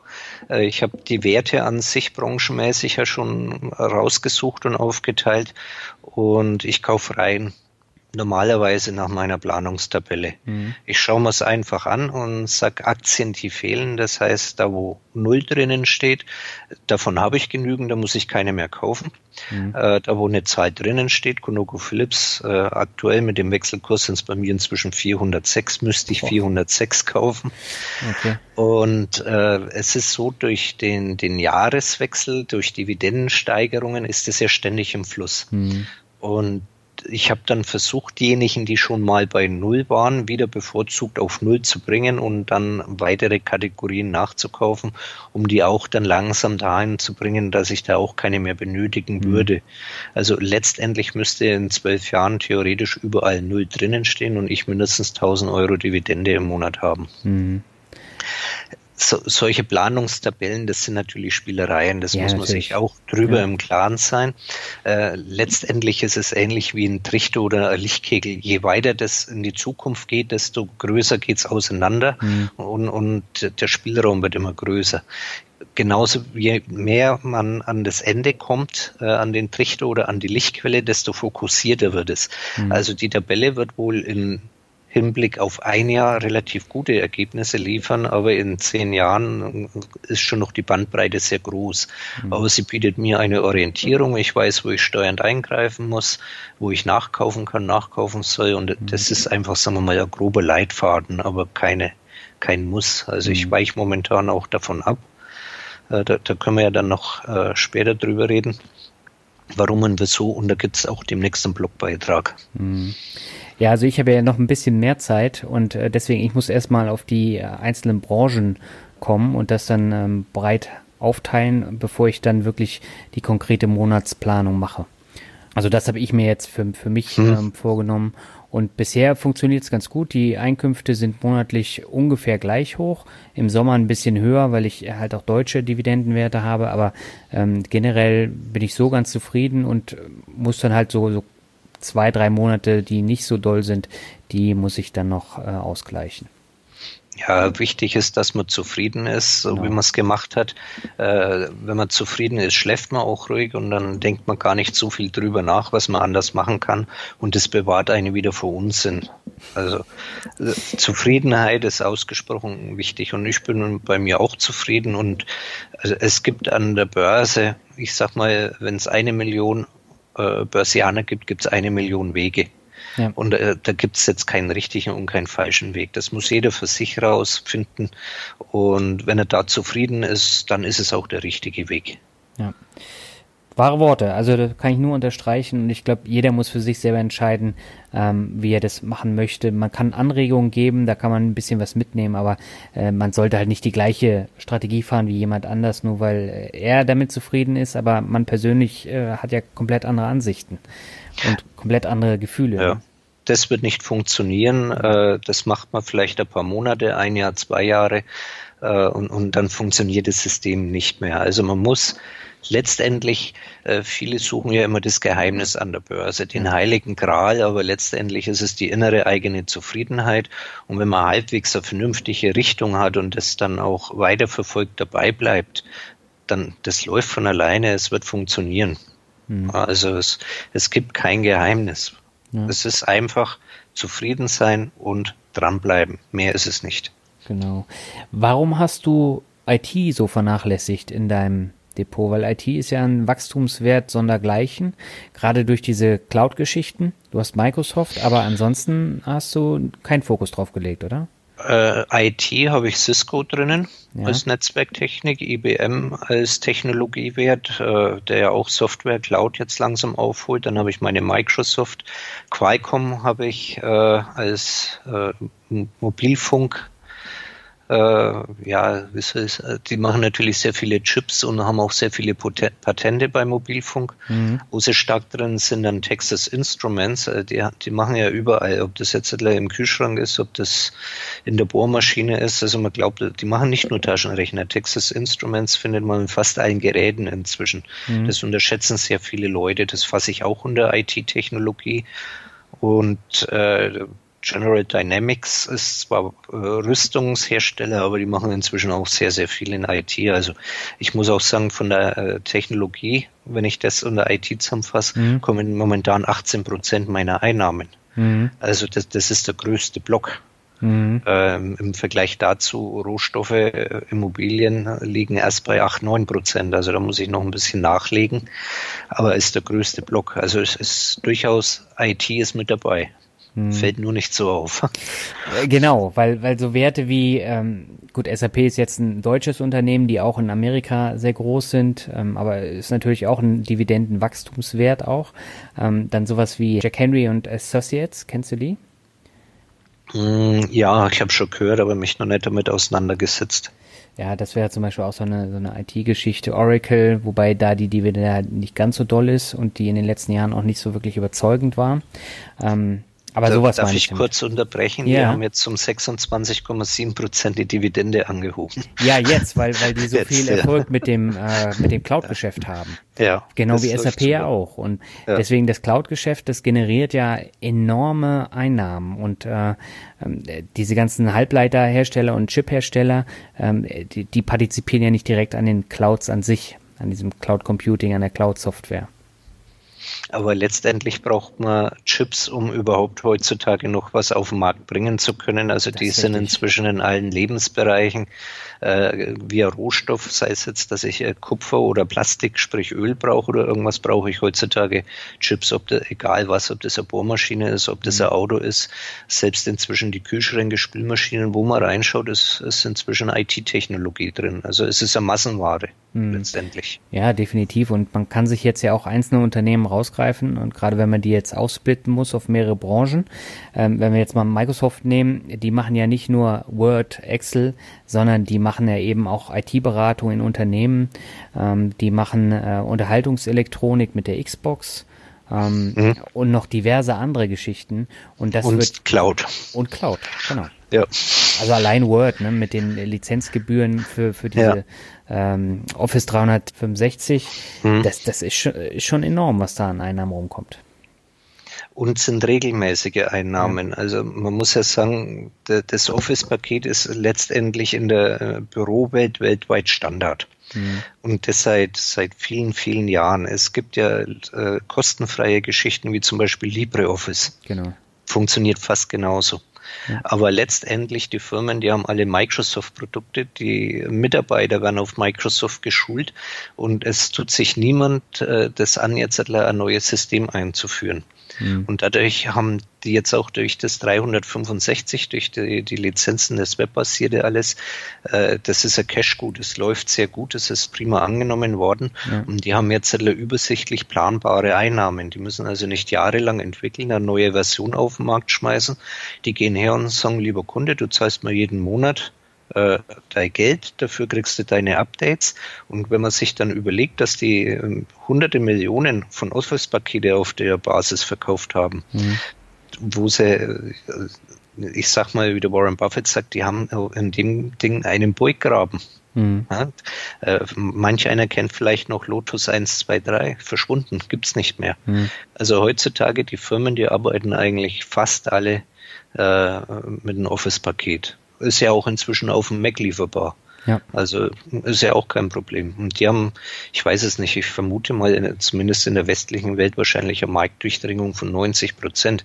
Hm. Die wird nie einer, also man soll nie, nie sagen, aber so schnell werden die nicht vom Thron gestoßen. Nee, deswegen damit, damit verramscht Apple ja zum Beispiel alles, also die, die eigene Software. Ja. Die kostet ja nichts.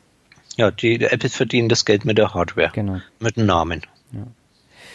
Ähm, jetzt habe ich noch mal eine Frage, die äh, ich sehr spannend finde, weil äh, die mit Sicherheit auch noch andere Leute gehabt haben, wenn sie sich dein Depot angucken. Und zwar, äh, du packst dir sehr viele Konkurrenzunternehmen ins Depot, also beispielsweise äh, CVS Health, Walgreens, äh, Coca-Cola und Dr. Pepper, McDonald's und Yum Brands oder zum Beispiel auch Walmart und Target. Warum machst du das? Beißt sich das nicht? Das sind nicht Konkurrenzunternehmen, das sind Ergänzungsunternehmen. Okay. Also, Wie so definierst du das? Ich äh, nehme zum äh, ganz einfaches Beispiel ist McDonald's und Yum Brands. Mhm. Man könnte jetzt sagen, ist Konkurrenzunternehmen Restaurant. Ja. McDonald's macht seine Burger. Mhm. Yum Brands dagegen, äh, Kentucky Fried Chicken, ist ein etwas anderer Ansatz. Pizza Aber die haben auch Burger. Ja, aber ist nicht jetzt das Wesentliche. Nein, das ja? stimmt. Also die, da ist mehr so auf das Hühnchenzeug abgestellt. Mhm. Und äh, was hat die am Brands noch? Äh, drittes. Ähm, Pizza Hut, äh, Kentucky Taco Fried. Bells. Ach, Taco, Taco ja.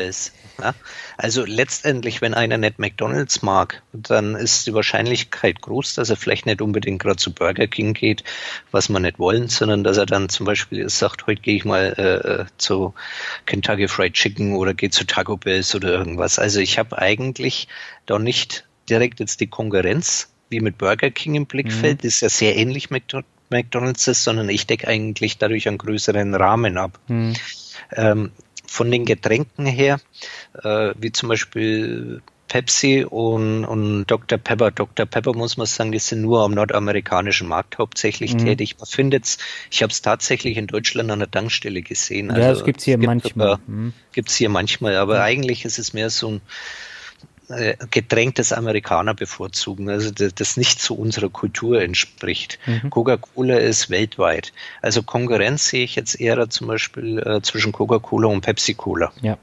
Getränke. Also während Dr. Pepper und Coca-Cola unterschiedliche Nutzer auch ansprechen. Also die ergänzen sich auch wieder etwas mehr. Mhm.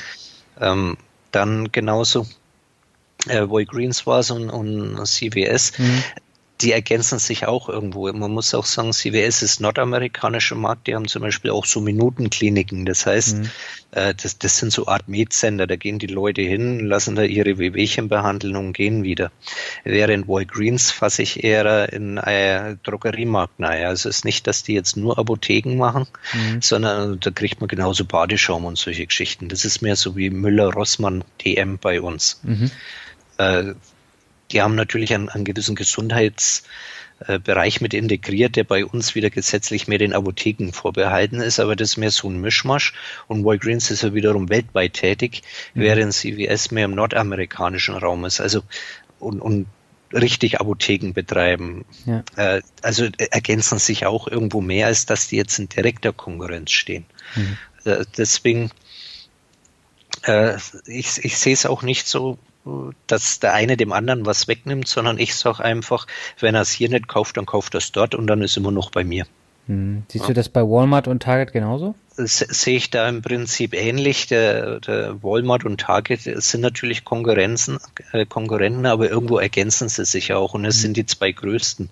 Und wenn ich mal sag, wenn ich auf der einen Seite, ich weiß nicht, wie hoch die Marktabdeckung ist, aber wenn ich jetzt mit einem Unternehmen 50 Prozent haben kann oder mit zwei Stück 80 oder 85, denke ich mit zwei Unternehmen einfach einen größeren Markt ab. Mhm.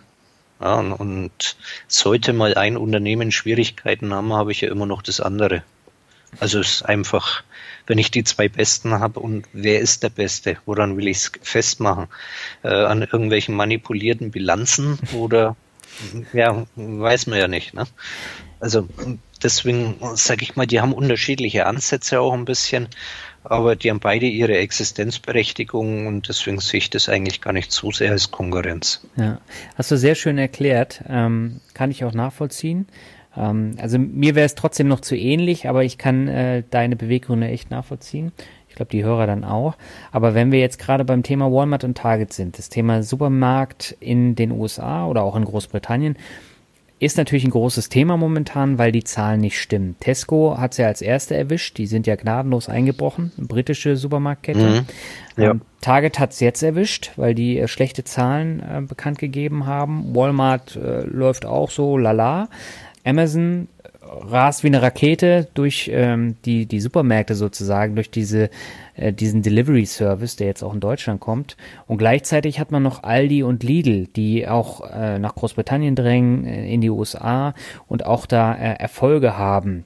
Warum hast du trotzdem gesagt, äh, ich bleib bei Target und auch bei Walmart, auch wenn äh, die Zukunftsaussichten jetzt nicht ganz so rosig sind? Also rein prinzipiell muss man sagen, es ist schon mal ein krisensicheres Geschäft. Äh, die Leute werden immer Essen, Trinken kaufen müssen und das machen sie im Supermarkt. Wenn die Leute kein Geld mehr haben, dann gehen sie zum Billigheimer. Aber die kaufen. Das heißt, es wird immer ein gewisser Grundumsatz muss da sein. Äh, daran wird sich nichts ändern. Bei Tesco muss man sagen, ich denke, die sind eben wegen Aldi Lidl eingebrochen, da, weil die im, im äh, britischen Markt zu Fuß gefasst haben. Äh, Target habe ich natürlich jetzt schon länger, das heißt drei Jahre. In der Zwischenzeit haben die ja auch in äh, Kanada die Läden zugemacht, haben mhm. das Kanada-Geschäft geschlossen, weil die Expansion nicht funktioniert hat. Jetzt sind zusätzlich die nicht ganz so guten Zahlen gekommen. Also die, die sind in einer Krise, aber die verdienen ja noch Geld. Mhm. Also man darf immer nicht vergessen, dass die immer noch äh, gute schwarze Zahlen schreiben. So ist es nicht das werden die Analystenerwartungen verfehlt und dann bricht alles zusammen. Also ja. äh, ich finde es immer sehr lustig. Der Chef sagt, wir verdienen 5 Dollar pro Aktie, der Analyst sagt, wir verdienen äh, 6 Dollar pro Aktie, dann sind es 5,50 Dollar geworden und dann bricht die Aktie ein, ja. obwohl es mehr ist, als der Chef gesagt hat, aber halt weniger als der Analyst, der keine Ahnung hat. äh, kann man immer wieder beobachten. Und, ja. Also ich sehe jetzt der Target, ich werde keine mehr nachkaufen. Aber du hast gerade äh, erst welche nachgekauft, ne? Hm, weiß ich nicht, ich kaufe so viel. Aber ich äh, meine, letzten Monat Zeit, hast, ja, hast, du äh, welche hm, nachgekauft. Jetzt muss ich glatt mal gucken, aber das habe ich noch in Erinnerung. Also ich hab, weiß nicht, ob das dieses Jahr war, wo ich Target gekauft habe. Das kann sein, aber das war dann so äh, die letzte Tranche, mhm. wo ich gesagt habe, äh, dann langt's auch. Ja. Walmart sehe ich hier. Also Walmart ist auch äh, Walmart, muss man sagen, ist natürlich der Marktführer schlechthin. Ja. ja, Target habe ich im Januar gekauft, stimmt. Also du kennst mein Depot besser als ich. äh, Walmart ist, ist so eine Sache. Also Walmart ist, ist Marktführer Führer in Amerika. Mhm. Ich mache mir jetzt auch nicht so viel Sorgen wegen Lidl oder Aldi, weil Lidl und Aldi ist ein sehr einfaches Konzept und dieses sehr einfache Konzept kann jederzeit kopiert werden. Mhm. Das heißt, wenn jetzt eine Firma hergeht, die einige Milliarden in die Hand nimmt, die könnte Aldi eins zu eins kopieren. Walmart hat eine ganz andere Einkaufsmacht als jetzt Aldi. Also ja. die müssen es sich erstmal verbreiten. Und Amerika ist ein wenig größer als Großbritannien. Mhm. Muss man auch sagen. Ob das jetzt mit dem Brexit so geklappt hätte, noch sei auch mal dahingestellt. Mhm. Und was bei Walmart das Problem ist, äh, die haben einfach die Online-Welt verschlafen. Die investieren jetzt momentan massiv in ihren Webauftritt. Man kann bei Walmart inzwischen auch sehr viel online einkaufen und die investieren auch sehr viel in Lieferservice. Mhm. Also die, die sitzen dann natürlich die haben ja auch ihre Logistikzentren und so weiter. Amazon ist da mehr der Vermittler. Walmart ist der, der es direkt liefert und anbietet. Und mhm. man sieht, dass die Umsätze bei Walmart, was das Online-Geschäft angeht, deutlich anziehen und sehr hohe Wachstumsraten haben. Mhm. Also die, die haben es sehr spät begriffen, aber sie haben es begriffen und investieren da Milliarden. Walmart wird natürlich, ist schon sehr groß. Der, der, die Firma ist ausgewachsen. Also wenn die jetzt nicht ins Ausland mordsmäßig expandieren, das, das haben sie auch schon gemacht und das ist gescheitert. Ne? Deutschland hat es hm. zum Beispiel Walmart nie richtig geschafft. Hm. Äh, warum soll dann Aldi in Amerika das schaffen? Andere Frage. Die Amerikaner, die sind es auch gewohnt, dass sie zu ihrem Walmart gehen äh, und wir gehen halt Real, Kaufland, Aldi, was weiß ich wohin. Hm. Das, das sind dann so Dinge, das haben die Leute drinnen. Und man muss erst erstmal 10, 20, 30, 50.000 Läden neben Walmart hinbauen und billiger und besser sein als Walmart, um da die ganzen Kunden abzuziehen. Mhm. Das, das ist eine Sache, da sind die Eintrittsbarrieren schon relativ hoch. Also und, und, die Amerikaner, die sind äh, im geschäftlichen Kämpfen die schon auch sehr. Hm. Ja, gewisses Risiko hat man natürlich immer, ganz klar. Aber ich sage mal, ich habe jetzt um die 40 Firmen knapp im Depot. Wenn jetzt zwei, drei Stück wieder erwarten doch nicht laufen sollten oder letztendlich mal ich mal gezwungen bin, was zu verkaufen, äh, was ich ja nicht ausschließe. Also ich behalte nicht, bis die Firma restlos pleite ist. Mhm. Das, das ist einfach, das gehört zum Geschäft dazu. Mhm. Ja, dass, dass man irgendwann, äh, ich sag mal, das ist ähnlich wie beim Aschenputtel, die Guten ins Kröpfchen, die Schlechten ins Töpfchen. Nee, umgekehrt. Umgekehrt, äh, die Kuh, umgekehrt ne? Also man muss auch mal äh, Zähne zusammenbeißen, an schlechten Wert rausschmeißen und irgendwann hat man halt ein Depot voll lauter gute Werte. Mhm. Aber man kann nicht davon ausgehen, wenn ich heute 30, 40 Stück kaufe, dass die in den nächsten zehn Jahren lauter super Werte sind. Es wird immer mal einer dabei sein, den ich rausschmeiße. Mhm. Also Target beobachte ich, sollten das die nächsten Jahre Dividendenkürzungen kommen, irgendwann, dann schmeiße ich sie raus, auch wenn ich Minus habe. Hm. Ähm, was ich da ganz interessant fand, einer deiner Leser hat geschrieben, er war in den USA, hätte sich Target angeguckt und das wäre so abgeranzt, er wird da nie äh, Target-Aktien kaufen, ähm, weil er sich in den Läden schon gar nicht wohlgefühlt hat. Und da hast du entgegnet, die Amis, die ticken völlig anders und für die ist es normal und äh, die finden das gut. Also gehe ich jetzt davon aus, wenn man jetzt die amerikanischen Fernsehsendungen anschaut, mhm. äh, hast du schon mal in denen ihre Autos neu geschaut? Ja. Äh, das sind Müllhalden. Das sind okay. einfach bei vielen sind es Müllhalden. Äh, dann, wenn, wenn du jetzt von der einfacheren Bevölkerung in irgendwelchen Sendungen schaust, wie die wohnen, ob das mhm. jetzt mit ihren Wohnwägen ist, das ist außenrum alles vermüllt. Auf die Grundstücke ist es vermüllt, die Häuser sind vermüllt. Äh, teilweise, da, da, hängen die Tapeten in Fetzen runter, wenn sie was haben. Die Amerikaner haben da eine andere Einstellung, die stört es nicht. Die wollen es billig haben, die wollen da laufen und ob da jetzt ein Schlachtfeld ist und das ein ausschaut, das, das interessiert ihn nicht. Mhm. Ja, und, und, ich weiß nicht, wie viele Target-Läden er jetzt besucht hat, ob es zufällig einer war und er den schlechtesten erwischt hast oder, oder ob es sogar der beste war. Dann kann man sich ein Bild machen, wie die anderen ausschauen. Mhm. Ja, aber man, man muss, also ich versuche immer dann auch bei Sendungen äh, hinter die Kulissen zu schauen. Wie leben denn die Menschen? Wie schaut's da aus? Mhm. Es ist nicht alles wie bei Dallas und Denver und, und dass da alles äh, schick und toll ist. Ja. Man muss einmal beim normalen Durchschnittsamerikaner reinschauen, wie die Möbel ausschauen, wie die leben. Äh, nehmen wir nur jetzt, ich sag mal, diese, diese Krimis, wo abends laufen. Mhm. Wohnblock in New York, schau dir den Flur an, schau die Zimmer an, äh, mit dem Waschbecken drin, mit den verwaschenen Wänden, wo die Leitungen aufputz laufen, alles. Ja. ja, die finden das toll. Oder sagen, was schon, es geht. Wo der Deutsche hergeht, der extrem pingelig ist und sagt, na, es, es muss alles super sein. Also mhm deswegen gebe ich da gar nicht so viel drauf, ob da jetzt der Laden toll ausschaut oder nicht. Äh, die, die Kunden rennen nein, die stürmen die Läden und, und äh, verwüsten die halb und deswegen kann es nicht so schlecht sein. Also ich denke, der Ami tickt da anders. Hm. Aber ich finde es wichtig, dass man auch dafür äh, so ein bisschen sensibilisiert. Ich finde es sehr interessant, wie du da rangehst und wie du die Themen dann auch bewertest. Ich stimme dir da völlig zu. Das ist mir halt auch schon ein paar Mal aufgefallen, dass es bei den Amis halt äh, nicht so äh, penibel abläuft wie jetzt hier in Deutschland und äh, dass die eben auch anders ticken. Und genauso musst du dann auch bestimmte Unternehmen bewerten. Ich, ich, äh, also in unseren Gesprächen, vielleicht merkst du, dass ich auf äh, oder auch die Hörer, dass ich auf ganz andere Sachen Wert ja. lege. Ich lese fast keine Bilanzen. Ich mhm. schaue mir aber Zahlen an. Das passt, weil erstens äh, bin ich kein Buchhalter. Ich werde niemals eine Bilanz bis im Detail verstehen. Äh, wenn ich heute eine Bilanz lese, ist die morgen letztendlich veraltet. Mhm. Ja?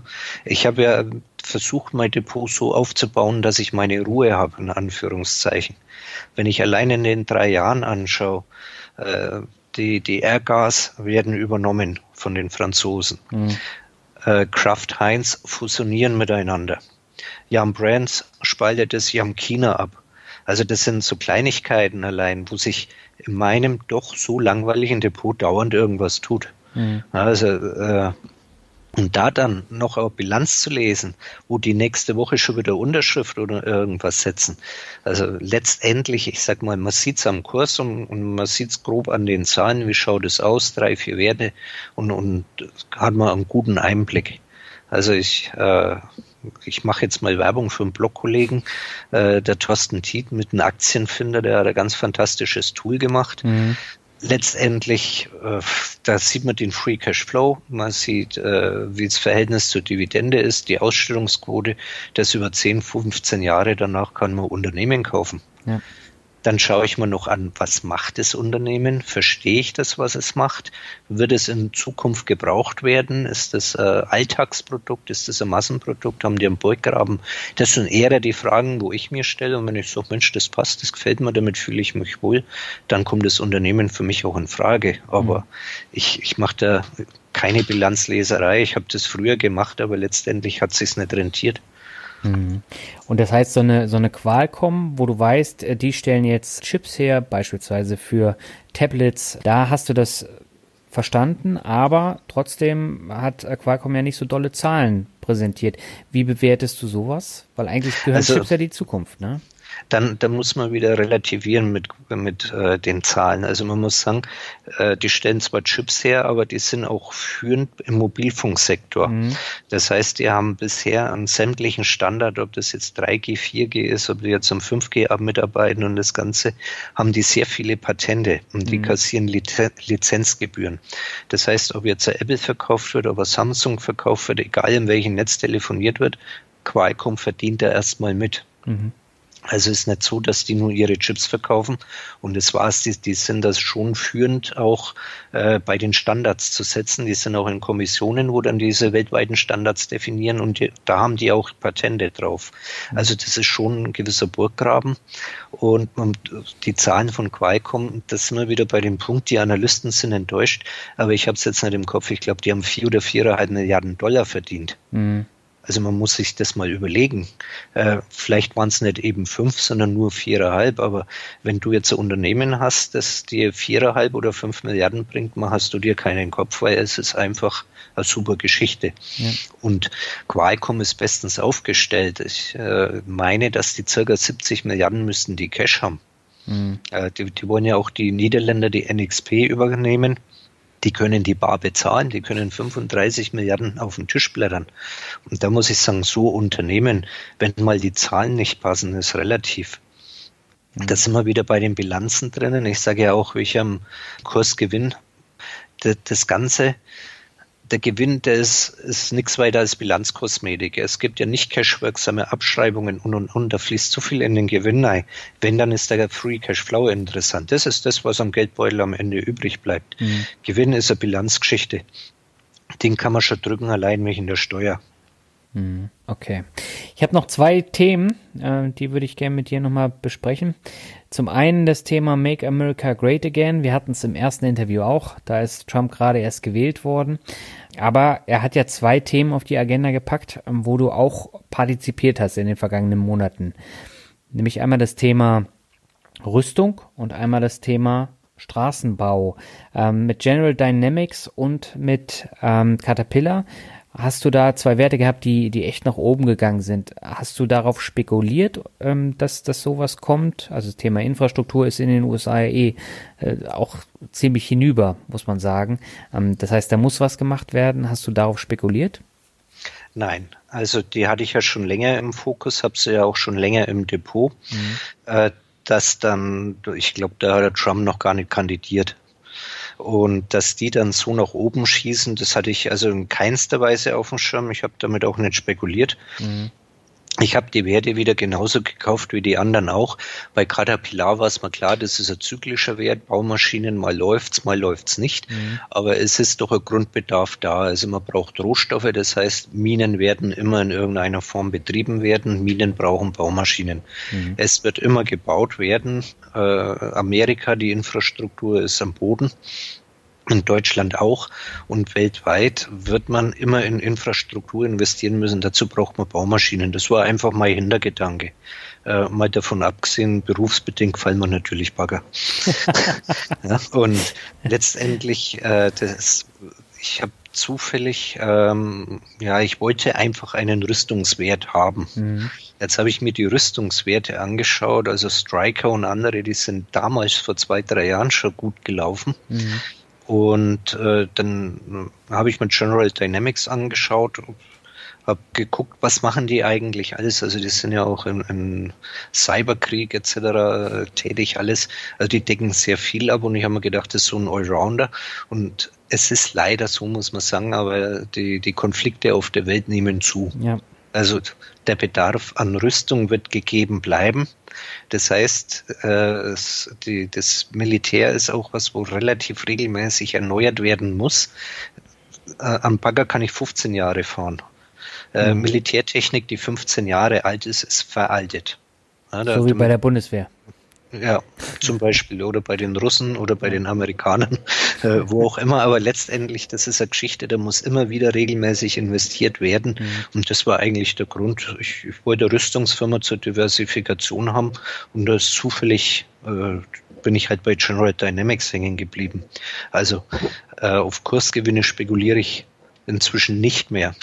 Mhm. Äh, was mich sogar ärgert, ist, dass die so arg gestiegen sind, weil ich habe Probleme langsam überhaupt noch was zu finden, was man kaufen kann. Target also kann man kaufen. Ja, wie gesagt, da muss man mal abwarten, ja. ob sie ihre Probleme in den Griff kriegen.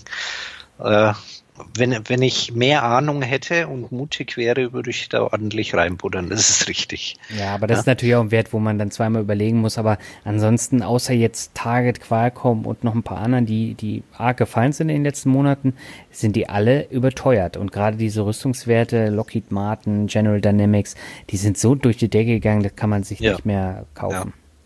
Also CVS, also es äh, ist bei mir auch deutlich im Minus momentan, da werde ich Stimmt, mal nachkaufen, ja. weil die haben ein Problem wahrscheinlich, äh, dass sie jetzt wieder die, die Obamacare abschaffen wollen mhm. oder wie auch immer. Da ist natürlich jetzt viel negative Fantasie mit drinnen. Ja. Aber die sind weit äh, von einer Pleite, Insolvenz oder massiven Schwierigkeiten weg.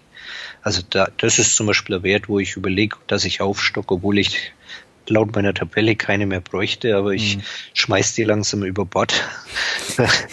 war da Zeit lang, bis, bis sich die Kurse normalisiert haben, dass ich dann nach der Tabelle wieder arbeiten kann. Mhm. Also ich, ich baue momentan meine Strategie etwas um oder meine Taktik, da gibt es demnächst ein, einen schönen Blogbeitrag dazu. Ich bin ich gespannt. Wieder neue Werte auf einmal kaufe, das spielt damit rein. Ja, dann kommen wir doch zum Abschluss nochmal zu neuen Werten. Äh, du hast dich nämlich mit Monatszahlern beschäftigt und hast auch eine Übersicht veröffentlicht, ähm, wo du einige vorstellst und du hast jetzt auch die ersten investiert. Ähm, Omega Healthcare Invest ist jetzt äh, eine Investition, die du getätigt hast. Warum hast du dich dafür entschieden? Äh, da, da muss ich leider sagen, es ist ein Quartalszahler. Oh, das ist ein Quartalszahler. Okay. ja, aber als Monatszahler habe ich äh, Gladstone Commercial drinnen. Ah, okay. Also die sind Monatszahler. Also Monatszahler finde ich deswegen spannend, weil die monatlich zahlen. Ja, also wie, wie der Kollege, der das ganze Jahr über Geld sammelt und dann das verbraucht, bin ich eben der Monatstyp und ich finde es einfach spannend, äh, monatlich dann von einem Unternehmen Geld zu bekommen. Mhm. Ein, ein, zweiter Grund ist noch die Dividendenrendite. Äh, bei den REITs, manche sagen auch äh, REIT auf gut Deutsch, mhm. äh, ist es so, die müssen ja 90 Prozent in der Regel ausschütten und dadurch hat man sehr hohe Dividendenrenditen, aber kein Wachstum. Mhm. Äh, hat seine Vor- und Nachteile.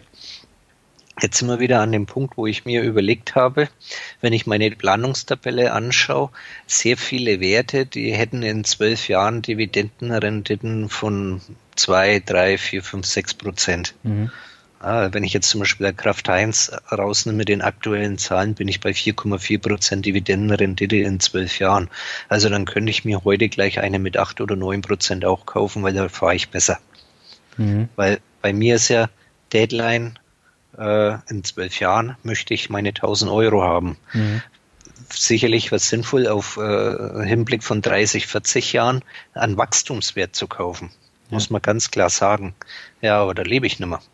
Also das mhm. bringt mir ja nichts. Also habe ich deswegen 10, 12 Jahre Deadline und da muss ich einfach sagen, ich bin momentan dabei, jetzt verstärkt Monatszahler beziehungsweise auch Quartalszahler zu kaufen, die eine hohe Dividendenrendite haben. Mhm. Einfach um das Ganze auch etwas zu pushen, weil ich in meiner Tabelle nichts mehr finde. Hm. So, jetzt habe ich schon die, die Quintessenz vom Blog für, Blogbeitrag verraten. äh, also Monatszahler an sich finde ich sehr spannend. Ja. Äh, ich habe dann mit der Tabelle jetzt mal angefangen. Ich habe auch viele Hinweise bekommen, für, äh, wo noch Verbesserungen wären, dass man den ein oder andere Spalte einfügt. Äh, ich momentan bin ich auch dabei, noch weitere Werte zu suchen und ein wenig dran zu basteln. Ich bin noch nicht ganz glücklich damit, aber es ist so, wenn man anfängt, Monatszahler zu suchen, man muss erstmal welche finden. Mhm. In der Tabelle sind zumindest schon mal ein paar drinnen. Mhm. Auf dividend.com, äh, wenn man Monatszahler sucht, da kommen 700 Werte oder irgendwas raus. 700? Aber 7 oder 800 oh. Werte, aber die haben äh, oder 720 rum waren es, aber da sind natürlich auch irgendwelche, ich sag mal, Anleihen-ähnliche Konstrukte drin. Da sind. Fonds mhm. drin, da ist alles Mögliche drin. Äh, die fangen an bei äh, ein, ein Prozent im Jahr Rendite und gehen auf bis äh, 40, 45 Prozent Rendite. Mhm. Also 40, 45 Prozent Rendite, da heißt das irgendwas im Argen, da funktioniert was nicht. Bei so Geschichten so zwischen 8 und 10 Prozent, die sind durchaus interessant. Mhm. Wenn ich heute Firma nehme, äh, die jetzt dann, sagen wir mal, äh, die Hälfte ihres Gewinnes ausschüttet und da bin ich bei 4% Dividendenrendite und die behält die andere Hälfte, hat man ja auch 8% auf sein Investment. Mhm. Man kriegt halt nicht alles ausbezahlt. Also deswegen ist das gar nicht so das Geheimnis. Also so zwischen 7 und 10 Prozent und da schaue ich jetzt einfach verstärkt. Ich habe den nächsten Wert in der Pipeline, vielleicht kaufe ich den sogar morgen. Das da schlafe ich nochmal drüber. okay. Also der, der, und deswegen stelle ich da momentan etwas um, aber ich finde Monatszahler einfach letztendlich lustig. Ja. Das gefällt mir. Aber Omega ist doch auch ein Read, oder nicht? Ja, äh, die haben also sehr viele Seniorenimmobilien, ja. machen die Krankenhäuser und solche Geschichten. Also das heißt, äh, die, die Senioren, die alte Bevölkerung, Krankenhäuser, das wird immer gebraucht werden. Mhm. Ja, Ob es jetzt wirtschaftlich rauf oder runter geht, die Leute müssen irgendwo unterkommen. Ja, und, und, wenn jetzt die Konjunktur mal nicht so läuft, die kann man nicht einfach auf die Straße legen. Mhm. Ja, geht nicht. Also es wird in irgendeiner Form, verdient die Firma schon ihr Geld. Und ich schaue bei solchen Geschichten, dass die auch schon einige Jahre auf dem Markt sind. Also es ist nicht bei, bei oft ist es ja so, die sind nur zwei, drei Jahre auf dem Markt. Mhm. Ist relativ schwierig. Aber wenn einmal eine Firma 30 Jahre auf dem Markt ist, also Omega Healthcare Investors ist 1992 gegründet worden. Das heißt, es sind jetzt 8, 25 Jahre grob. Mhm. Also ist schon mal äh, eine gewisse Zeit auf dem Markt und die betreiben ja über 900 Objekte. Mhm. Also ist ja auch jetzt nicht so eine äh, kleine Firma, die haben, also ich, ich lese gerade nämlich ab bei mir, äh, Pflegeeinrichtungen, betreutes Wohnen, Reha-Zentren, also die, die, sind ja da auch einmal gewisse Streuung ja. in, in der Versorgung drinnen. Und das sind dann so Sachen, also da habe ich relativ wenig Probleme. Also das genauso mit, mit den äh, Gladstone Commercial, die sind in, müssten momentan so um die 94 äh, Büro- und Industrieobjekte haben, die weitestgehend vermietet sind, äh, teilweise auch an, an, öffentliche Institutionen, die kündigen auch nicht von heute auf morgen. Also da hat man schon langfristig relativ sichere Mieteinnahmen. Mhm. Man darf kein Wachstum erwarten, erwarte ich auch nicht. Okay, ähm, spannend finde ich, du willst diese Monatszahler oder diese Reads äh, in einem gesonderten Depot äh, äh aufführen. Ähm, wieso das? Äh, ich weiß, das ist vielleicht irgendwo falsch rübergekommen. Also mhm. ich habe sie bei mir im Depot ganz normal ja. mit den anderen Werten auf. Was ich nicht mache, ist, dass ich die jetzt in meine Planungstabelle direkt einarbeite. Okay. Mhm. Also in meiner Planungstabelle, wo ich den Screenshot auch im Blog drinnen habe, äh, diese Werte sind letztendlich auch die Werte, wo ich dann regelmäßig irgendwie nachkaufen will, wo ich auf Dividendensteigerung setze. Mhm.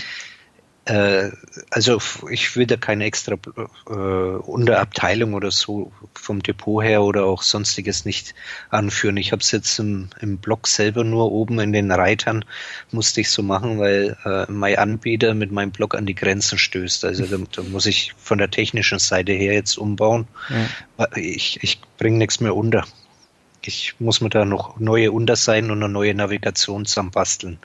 Äh, das ist da einfach der Hintergrund, warum ich Monatszahle und High da extra dargestellt habe. Ah, okay. Aber da arbeite ich dran. Und letztendlich berücksichtige ich in meiner Planungstabelle schon das Einkommen durch äh, Gladstone und Omega dahingehend. Also die bringen mir momentan im Monat circa 20 Euro netto. Das, das heißt, ja, für mhm. zwei Werte. Ja. Und das heißt letztendlich, also mein Ziel netto im Monat kann ich dadurch um 20 Euro reduzieren. Das heißt, die Planungstabelle wird jetzt künftig mit 980 Euro gerechnet. Mhm. Was wiederum dann aber auch natürlich die Aktien, die ich noch kaufen wollte nach meiner Tabelle, die Anzahl reduziert. Mhm. Okay. Du hast vor einiger Zeit das Depot gewechselt ähm, und bist jetzt bei OnVista gelandet. Äh, welche Vor- und Nachteile bietet denn das Depot jetzt für einen Dividendensammler wie dich? Äh, das ist schwierig zu sagen, weil dazu müsste ich andere Banken kennen. Also mhm. ich bin, ich habe mal noch mehr Depots, zum Beispiel bei der ING DIBA. Mhm.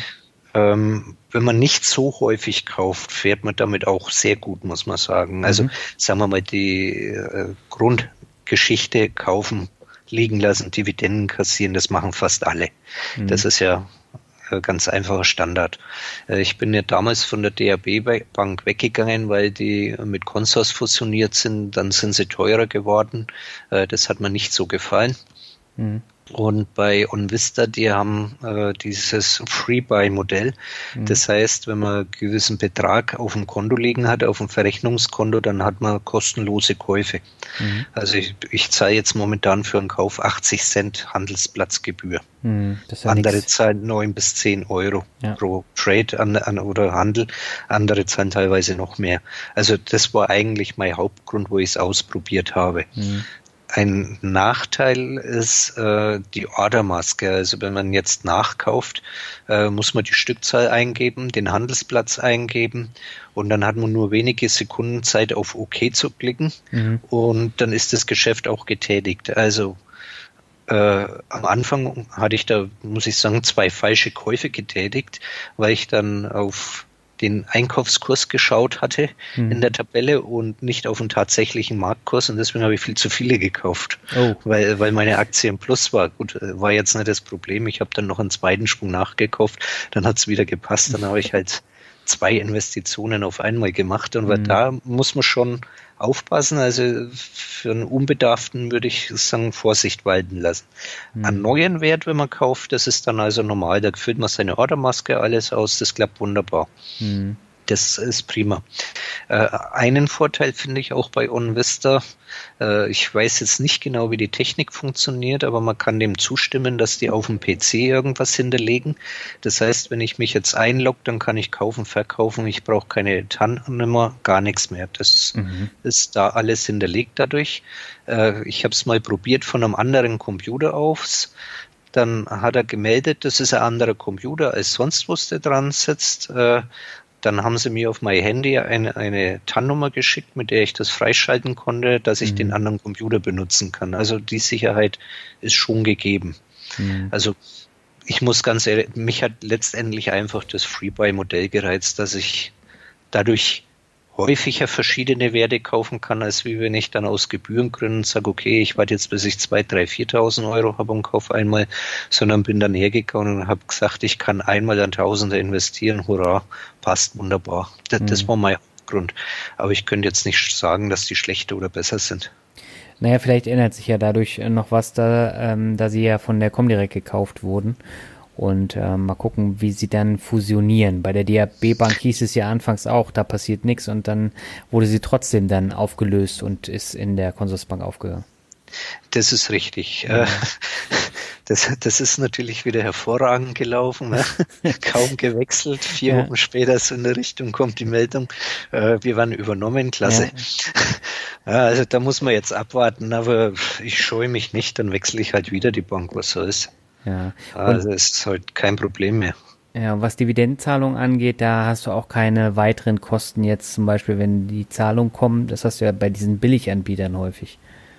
Nee, also es ist komplett kostenfrei, da habe ich schon drauf geschaut. Ich meine, äh, ich kriege ja 200 Dividendenzahlungen inzwischen im Jahr und ich habe mal bei einem gelesen, äh, der muss jedes Mal 5 Euro bezahlen. Ja, da kommen ja auch nicht was zusammen, ne? Und da dreht es einem ja den Magen um. Ja. Also ich sag mal, die Banken sind Dienstleister, die müssen in irgendeiner Form Geld verdienen, das ja. ist klar. Aber äh, für Sachen, wo eh in der Software durchlaufen, dann so zuzuschlagen, das finde ich schon ziemlich frech. Mhm. Äh, gut, wenn jetzt, wenn ich für eine Order 10 Euro bezahlen muss, dann ist es so für die Dienstleistung, dann lebe ich damit, dass äh, und Vista das Freebuy-Modell anbietet, gut, dann nehme ich es gerne mit. Äh, klar, aber ich sag mal so für Dividendeneingang 5 Euro, nee. Naja, also da muss man eben aufpassen und gerade für Leute, die sich jetzt erst mit den Depots beschäftigen, nicht immer sind diese billigen Anbieter, wo man relativ wenig dann äh, für Kauf und Verkauf zahlt, äh, das Richtige, weil dann eben andere Kosten kommen, zum Beispiel Gebühren bei der Namenseintragung bei Namensaktien oder äh, dann eben bei Dividendenzahlung, da sollte man schon drauf achten. Ja, und, und man muss sagen, auch wenn ich jetzt anfange, da würde ich erstmal ganz klar auf leichte Bedienbarkeit Wert legen. Ich würde darauf schauen, dass es eine große, sichere Bank ist mhm. und nicht ein No-Name-Projekt. Äh, würde auch mal mir einfach die Kosten anschauen. Äh, es gibt ja immer wieder Vergleiche in, in, Fachzeitschriften überall und ich sag mal, äh, wenn ich jetzt zu den drei, vier großen Online-Brokern gehe, da mache ich bei keinem was falsch und die nehmen sich alle nichts. Und wenn jetzt letztendlich einer anfängt und im Jahr, sagen wir mal, fünf Käufe tätigt, bei dem einen kostet 10 Euro, beim anderen 11 Euro, dann hat er 5 Euro Unterschied. Mhm. Also an 5 Euro wird das ganze Projekt dann nicht scheitern, weil dann soll er es sein lassen. Und bei den, den großen Banken, also finde ich zum Beispiel sehr gut diese Aktiensparpläne, wo es gibt. Mhm. Ich kann mir ja Aktie raussuchen und sagen, ich will da im Monat 25 Euro in die Night tun, da Night tun, da Night tun. Das ist also sehr gut, finde ich. Man kann mit kleinen Summen anfangen. Man lernt dadurch auch das Sparen. Man sieht erste Erfolge, wie das alles so nach und nach wächst und dann bleibt man wieder am Ball. Hm.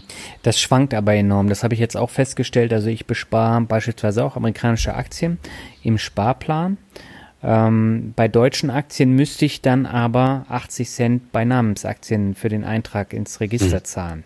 Und äh, da muss man halt aufpassen. Und bei äh, meinem anderen Depot ist es so, da gibt es nur deutsche Aktien äh, und keinen amerikanischen. Und das ist dann natürlich dann wieder doof, deswegen bespare ich da ETFs.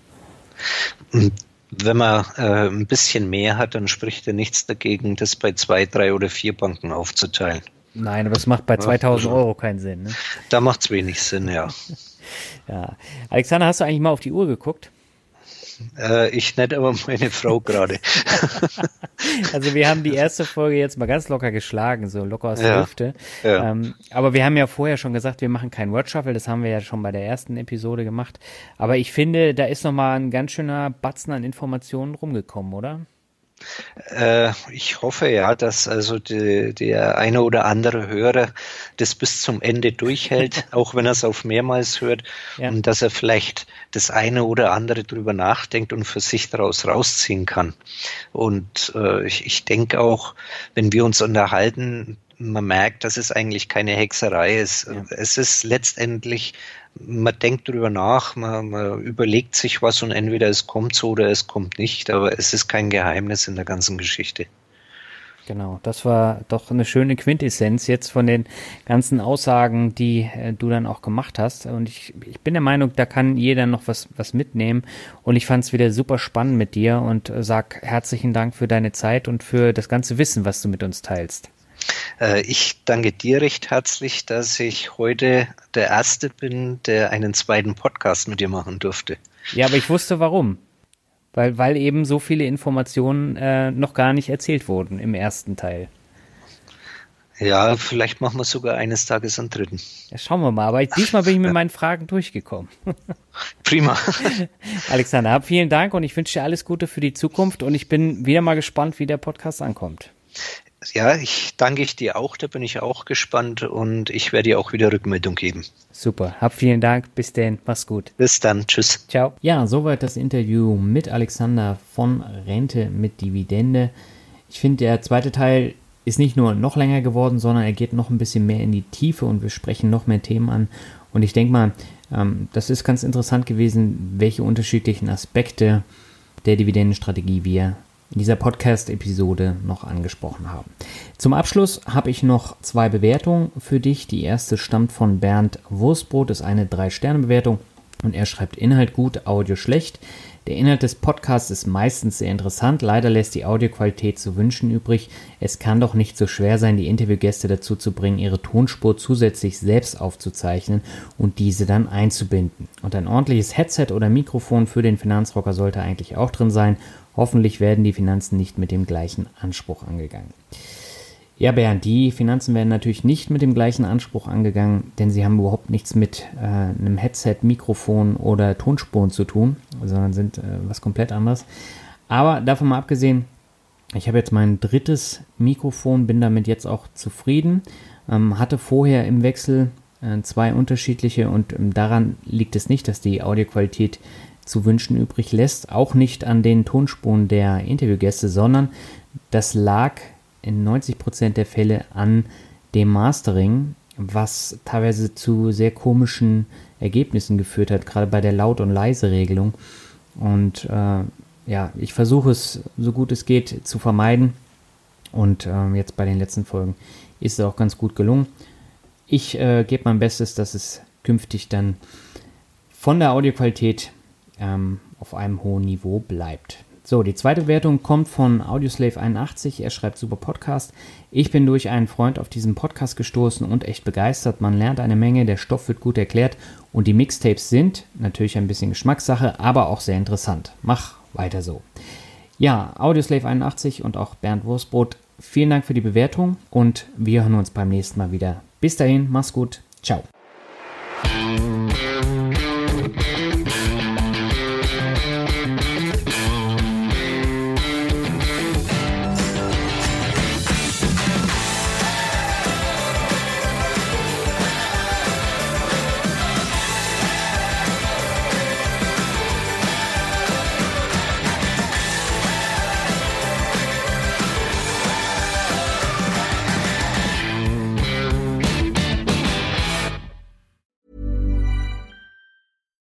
When we're on a budget, we still deserve nice things.